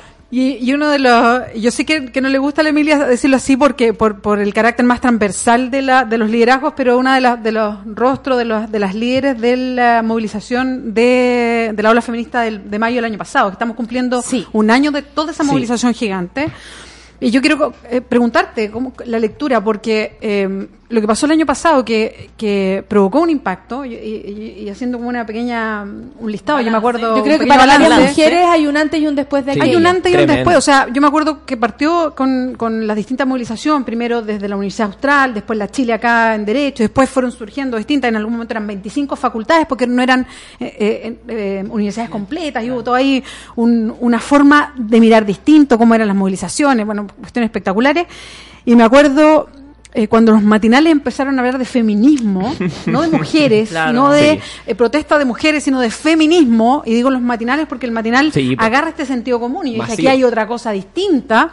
Bueno, todo eso se- es, es- es un, es un logro grande y yo creo que se corona, además, de una manera bien particular con la marcha del 8 de marzo de este año, que fue una cuestión increíble. ¿Cómo, cómo has visto ese proceso, Emilia? Yo eso te quería preguntar a propósito de que fuiste una de las voceras, una de las, de, de las personas, de las mujeres reconocidas del movimiento. Y además, Emilia, tiene mucho que ver con lo que pasó con Sofía. Es decir, tú también Exacto. estuviste desde lo, lo, ¿cómo se podría? Desde el sentimiento que movió todo esto. ¿Cachai? Porque uno se mueve por varias cosas, pero aquí pasó algo súper concreto que venía replicándose en varias compañeras, eso lo sabemos. La Sofía fue la, una de las primeras, o eh, lo que pasó aquí, porque el Austral partió todo esto, pero más allá de cualquier cosa, tú también estabas ahí como desde el sentir de lo que estaba ocurriendo, lo estabas ahí como sintiendo en tu cuerpo también. Sí, obvio. Yo creo que de hecho eso es algo que a muchas nos lleva el feminismo, como politizar lo propio, la necesidad de, de vivir sin violencia o incluso de poder existir. Yo creo que eso también es algo que motiva mucho a organizar. Bueno, y antes de responder, obviamente que a un año de esto quería agradecerle mucho a ustedes dos también por haberle dado espacio a muchas dirigentes feministas desde sus plataformas de medios, porque creo que eso sirvió mucho para visibilizar como todo lo que estaba pasando. Así que bacán. es muy bacán que pongan al servicio los movimientos sociales esas plataformas. Y yo creo que, que claro, a, a un año del Mayo Feminista, eh, la lectura que podemos hacer es que necesitamos urgentemente pensar un Mayo Feminista para el 2019. Porque, como decía yo, la demanda que instalamos en el debate está más vigente que nunca. Eh. Está más vigente eh, que nunca, tiene todavía mucha adherencia y todavía está muy incumplida. O sea, yo creo que si bien logramos avances en nuestras universidades, quedamos al debe con muchas cosas. Por ejemplo, en la Universidad de Chile, una buena parte del petitorio quedó en veremos, o sea, fue aprobado, pero quedó un poco ahí en el aire. Eh, pero yo creo que el gran desafío que tenemos que hacer, y, y, también es un proceso de autocrítica, es que el 2018 no logramos proyectar una sola voz al debate nacional. No logramos proyectar, y, y no solamente una sola voz en una persona, sino un solo discurso, unas- un solo petitorio que a nivel nacional podríamos ir a decirle al Ministerio de Educación, esto es lo que necesitamos para construir una educación feminista, porque hoy día vemos que, por ejemplo, el Ministerio de Educación en el verano, el plan de equidad de género en educación que se presentó es sumamente insuficiente, es muy poco sustantivo y no toma en cuenta demandas que nosotras ya incluso conquistamos en nuestra universidad. Entonces yo creo que hoy día hay que disponerse a ser un actor en serio en ese debate, porque, por ejemplo, ese plan deja fuera diversidades sexuales, no propone nada para la violencia eh, que sea más allá de sanciones y las feministas ya lo dejamos súper claro que con sanciones no se, no se soluciona el problema de la violencia, sino que es con educación. Entonces yo creo que tenemos que disponernos a eso y, y seguir construyendo unidad entre los actores eh, educacionales, ponte tú, y feministas en general. Hoy día, por ejemplo, las estudiantes secundarias, secundario, universitario y las profesoras, ahí hay una lucha muy posible que dar, por ejemplo, por una educación sexual integral, que hoy día en Chile estamos, pero así en la, en la época medieval, o sea, por ejemplo, hoy día el presupuesto de educación sexual está en el Ministerio de Salud y en el Ministerio de Educación. ¿Cómo la sociedad puede hablar de, edu- de educación sexual si ni siquiera está ahí, como si está medio escondido, entonces, y, y no existe? Entonces, creo que lo que tenemos que hacer es proyectar nuestras demandas a nivel nacional y continuar con eso, no dejar que cierren esa, esa esa posibilidad que abrimos, porque si hoy día se está hablando de esto, es porque muchas mujeres, muchas compañeras y compañeros nos movilizamos en las calles y porque también la ciudadanía se sumó a eso. Y porque es sistemático, porque responde es y porque es estructural. Ten- tenemos que también quienes están en los micrófonos, en las dirigencias, el, detrás de un diario, lo que sea, explicar que esto tiene que ver con un sistema estructural de violencia en contra de la mujer. No es una eh, necesidad que hoy tengamos Claro. o el 2018 Mayo Feminista se acabó. Esto es algo que queremos perpetuar como discusión, como reformas, como todo lo que se pueda venir al respecto. Eh, no te vamos a preguntar si estás estudiando todavía, porque decía que en todos los lugares le pregunta cómo lo haces para congeniar una cosa con otra, porque obviamente congelo. Eh, No, no congelado, no congelado. Tengo mis ramos todavía, estoy resistiendo. ¿Cómo se Muchas puede- gracias a los compañeros que me han ayudado. Oye, qué difícil debe ser Sí. la, la vida universitaria, porque hace poco, a, a La propósito... vida de todos los activistas en el fondo, Sí, porque, y que porque de- es mucho trabajo. de cualquiera. Es mucho trabajo. de cualquier activista que haga Sí. lo que haga. Eh, No pueden terminar libros. Claro, no se pueden escribir cosas, no se puede descansar, se puede dormir, no se puede... Ah, te cachai así llorando toda la carta. Eh, no, pero eh, a propósito de la salud mental, se puso en la palestra, eh, en la voz de los compañeros de y compañeras de la Universidad de, de Chile también y de la Facultad de Arquitectura, eh, a propósito de su propia carrera, pero tiene que ver con el revisar tal vez las mallas, saber si hay cosas que sirven, que no sirven, como esos ramos que te atrapan para para toda la vida, si no los sacáis y pagáis un año, pero así un ramo, en fin. Todo lo que hay que revisar, pero también la salud mental, que eh, creo yo reúne varias cosas de las que estamos hablando. ¿Cachai? De la convivencia, del cómo nos tratamos, de que si hay un protocolo, si tú me haces algo. Todo eso también es Del parte de la endeudamiento. pro- el endeudamiento. Eso es muy importante también. Eh, tú misma estás ahí lidiando con la vida de activista, estudiando. Que si te atrasás y te quitan la beca y Exacto. todas Claro. esas cosas. Claro. ¿Cachai? Yo creo que hay, hay un tema Hay, que... hay como 20 temas, y, pero un tema, así una canción de fondo, es eh, eh, también como, como sociedad, nuestra cultura respecto de la educación y de la juventud. O sea, el, el- hay, hay evidentemente un discurso generacional en que los mayores dicen, bueno, yo aprendí así y así soy capo y... Se naturaliza y mucho. claro, Ahora le pegaron a la manzana al flojo, y psicólogo. claro, mi mamá me tira una chala y... Claro. Con la pura ya le yo entendía. Claro. Entonces, eh, que yo creo que tiene que ver también con este tema del trabajo. Tú no eres buen trabajador si haces tu pega en cuatro horas. Si haces tu pega en cuatro horas, bien, ah, bueno, te quedan cuatro horas más. Ahí tenés más pega. Eh, no te puedes ir antes eh, de, de la pega, eh, aunque hayas terminado, porque te miran mal los demás. No te puedes embarazar, no puedes... eh, Es como la, la ley del sacrificio, el, el que demuestra que es mejor, el que más se sacrifica. Y si eso se aplica también a los Sí, estudiantes, po. o sea, siete, nueve ramos, tú puedes. Y eso es una, Como- y eso es una generación que ya Que no quiere repetir el modelo que nosotros eh, hablamos claro, y- del esfuerzo, de ah, que no es lo mismo que sacrificio, pero que, de todas que el maneras- esfuerzo tiene mucho valor, pero pero también tiene enormes costos. Entonces, sí es posible diseñar los estudios de otra manera y que además, bla, bla, bla, bla, todos los estudios, bla, bla, bla, bla. Y ellos sigan estando en ¿Por los rankings no? mundiales de las Claro, universidades claro, mundiales. o sea, Claro. claro, o sea, en ninguna universidad eh, de las OCDE tenéis nueve ramos por semestre, siete ramos por semestre, es ridículo. No, Es las ridículo, carreras son más claro, cortas son más- y, y además esto no es nuevo, o sea, el- la protesta de los estudiantes de arquitectura fue, pero recordemos lo que pasa en la Escuela de Ingeniería de la Chile, y no solo de la Chile, de la USACH, que ellos tienen una semana extra de vacaciones y los estudiantes la conocen como la semana antisuicidio. Sí. O sea, esto ya tiene un historial hacia atrás. Y los propios estudiantes, no solo en la, en la Chile, el USACH, y perdónenme las, las universidades de otras regiones porque a lo mejor tienen lo mismo, yo no lo Sí. sé. Lo más seguro. Pero se, y, se- y los estudiantes la conocen como la semana antisuicidio. Porque tenían, porque les pasó en algún momento que tuvieron que bajar la carga y les pusieron una semana extra de vacaciones a mitad del semestre. Entonces, cuando tú tienes algo como eso, eh, creo que no Claro, basta con una semana de vacaciones señal, la antisuicidio, señal, claro. es cuestionarnos qué es lo que está pasando. Emilia, ¿tú has ¿no? notado esa, esa, como estamos hablando de no sexista, estamos hablando del feminismo que tanto lo necesitamos y que cubre, yo creo, todas las necesidades, pero esta se viene a plantear como una necesidad realmente y rápidamente, como una, una, una urgencia. Sí, es que yo creo que bueno, mucho de lo que decían ustedes yo creo que es como lo que tiene detrás este conflicto. Y claro, yo creo que también sirvió mucho el feminismo para ir visibilizando estas violencias Sí. cotidianas que vivimos. Atreverse. Atreverse.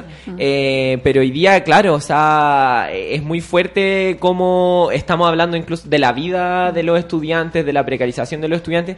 Y creo que todo lo que decían tiene mucho sentido. O sea, hoy día cuando hablamos de salud mental en la educación estamos hablando, claro, de que hayan sin duda eh, un fortalecimiento de cómo se, digamos, se le da asistencia a quienes tienen estas problemáticas, pero también de todo lo que mencionaban ustedes, de la carga académica, de cuál es el perfil de egreso y las competencias que tiene que tener eh, un estudiante de cierta universidad, para qué estamos educando y cómo educamos. Esas preguntas es muy importante hacérselas como comunidad, pero como decía la Bea también, ¿cuál es la pertinencia de este modelo educativo que te endeuda, eh, que te cobra Entráis carísimo? con una deuda. Entráis con una deuda que te cobra carísimo, que no un derecho, salís con- y que salís existe esta idea deuda. Del mérito, de que Claro. entre tú más te esfuerzas, mejor profesional vas a ser, pero muchas veces eso es eh, nuevamente la promesa que, que te venden de la educación, los pero que te prisioneros, claro. Claro, que entras a una universidad que es de mala calidad, que te endeudas por un título o gastas mucho dinero por un título y muchas veces terminas trabajando no en lo que estudiaste, entonces... O de buena calidad también, porque, porque, porque además se desincentivan muchas eh, oficios, habilidades que la gente debiera poder vivir, por ejemplo, de la música, del arte, de... un desarrollo más integral No, de o sea, ya si nos no, ponemos a hablar de claro, eso. o sea, todos tienen que entrar en la misma fábrica de salchicha y... Y, Y en función del y- mercado, claro, claro. y aperrar ahí la carne molida. Oye, tuvimos una gran mañana, siempre se nos hace corta, Uy, ahora vamos a tener sí, que llegar a las nueve y media, ahogadas, no habíamos hablado como en tres días, estábamos pero mal.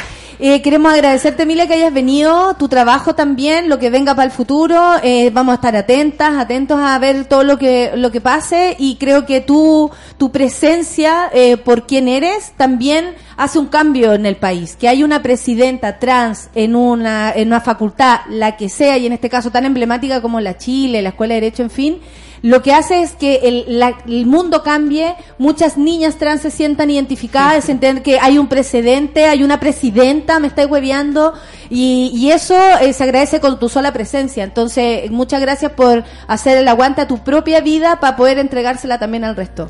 Muchas gracias a ustedes por invitarme. Sí, yo también creo que es un granito y un granito y que sin duda va a permear todos los proyectos y Sí. programas que tenemos desde esta presidencia. Y muchas Es- gracias a ustedes por invitarme siempre. gracias Emilia, gracias Ale, gracias Bea, esta mañana preciosa terminamos tomadas las manos. No, mentira. Ya nos vamos porque estamos enojadas y siempre vamos a estar enojadas. Así es la cosa. Nos Oye, vamos, un, muchas un gracias. un saludito, Sí. un saludito, un saludito que nos están escuchando desde Bonn. Me encontré Oh. en, me, me encontré con una chiquilla, una chilena que vive en Alemania y le estoy, estoy buscando su nombre y me dice que nos escucha siempre. Me, me encontré con ella en el aeropuerto, se acercó solo para decirme vivo en Bonn eh, y, y lo- la escucho ¡Vivo en siempre y eh, me encanta escucharla y se siente conectada con Chile a propósito de Muchas gracias. Así que a saludos, saludos, a la saludos. mona de Bonn. A la mona de Bonn. Mona de Bonn. en Alemania, Emilia. Que a la Emilia, despedimos al panel, nos encontramos el próximo miércoles y nosotros nos vemos mañana. Muchas gracias por estar del otro Chau, lado. chau. Chao. Quiero ser como el agua que te refresca la boca. Yo quiero ser el espacio entre tu piel y tu ropa. Ser la fruta que tragas mojada y pegajosa. Yo voy a ser la que tú tienes y Quiero ser como el agua con la que llenas la tina y ser el frío que te eriza y pone piel de gallina. Quiero ser la espuma que se hace cuando te bañas. Voy a ser tú hoy y ser tú mañana. Uy, ay, ay, ay, tómame, tómame, ay, ay, ay. Uy, ay, ay, ay, tómame, tómame, ay.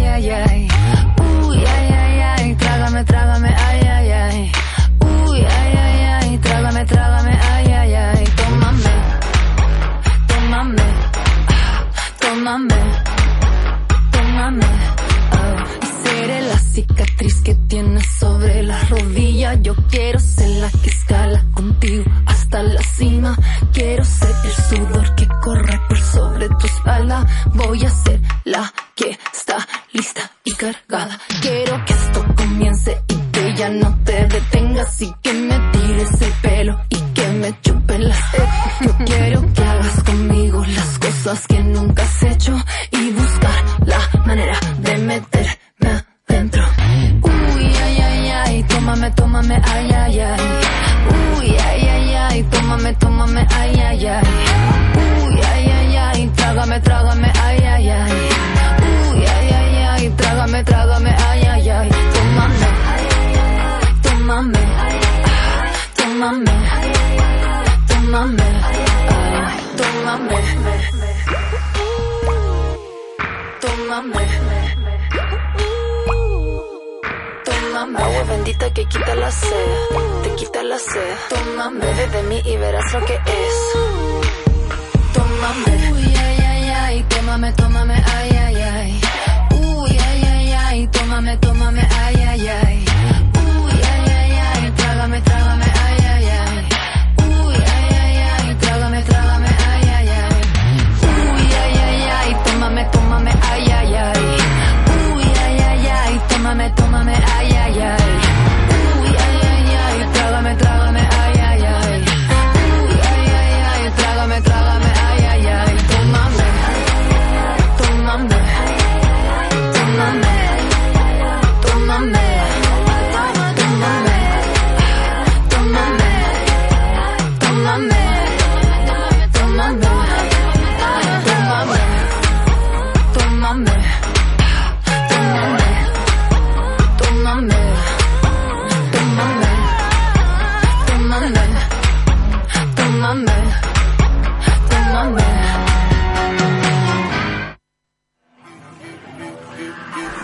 Eso fue Café con Nata.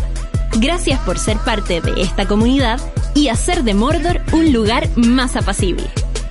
Natalia Valdebenito te espera de lunes a viernes a partir de las 9 de la mañana en el matinal más pitiado de Chile.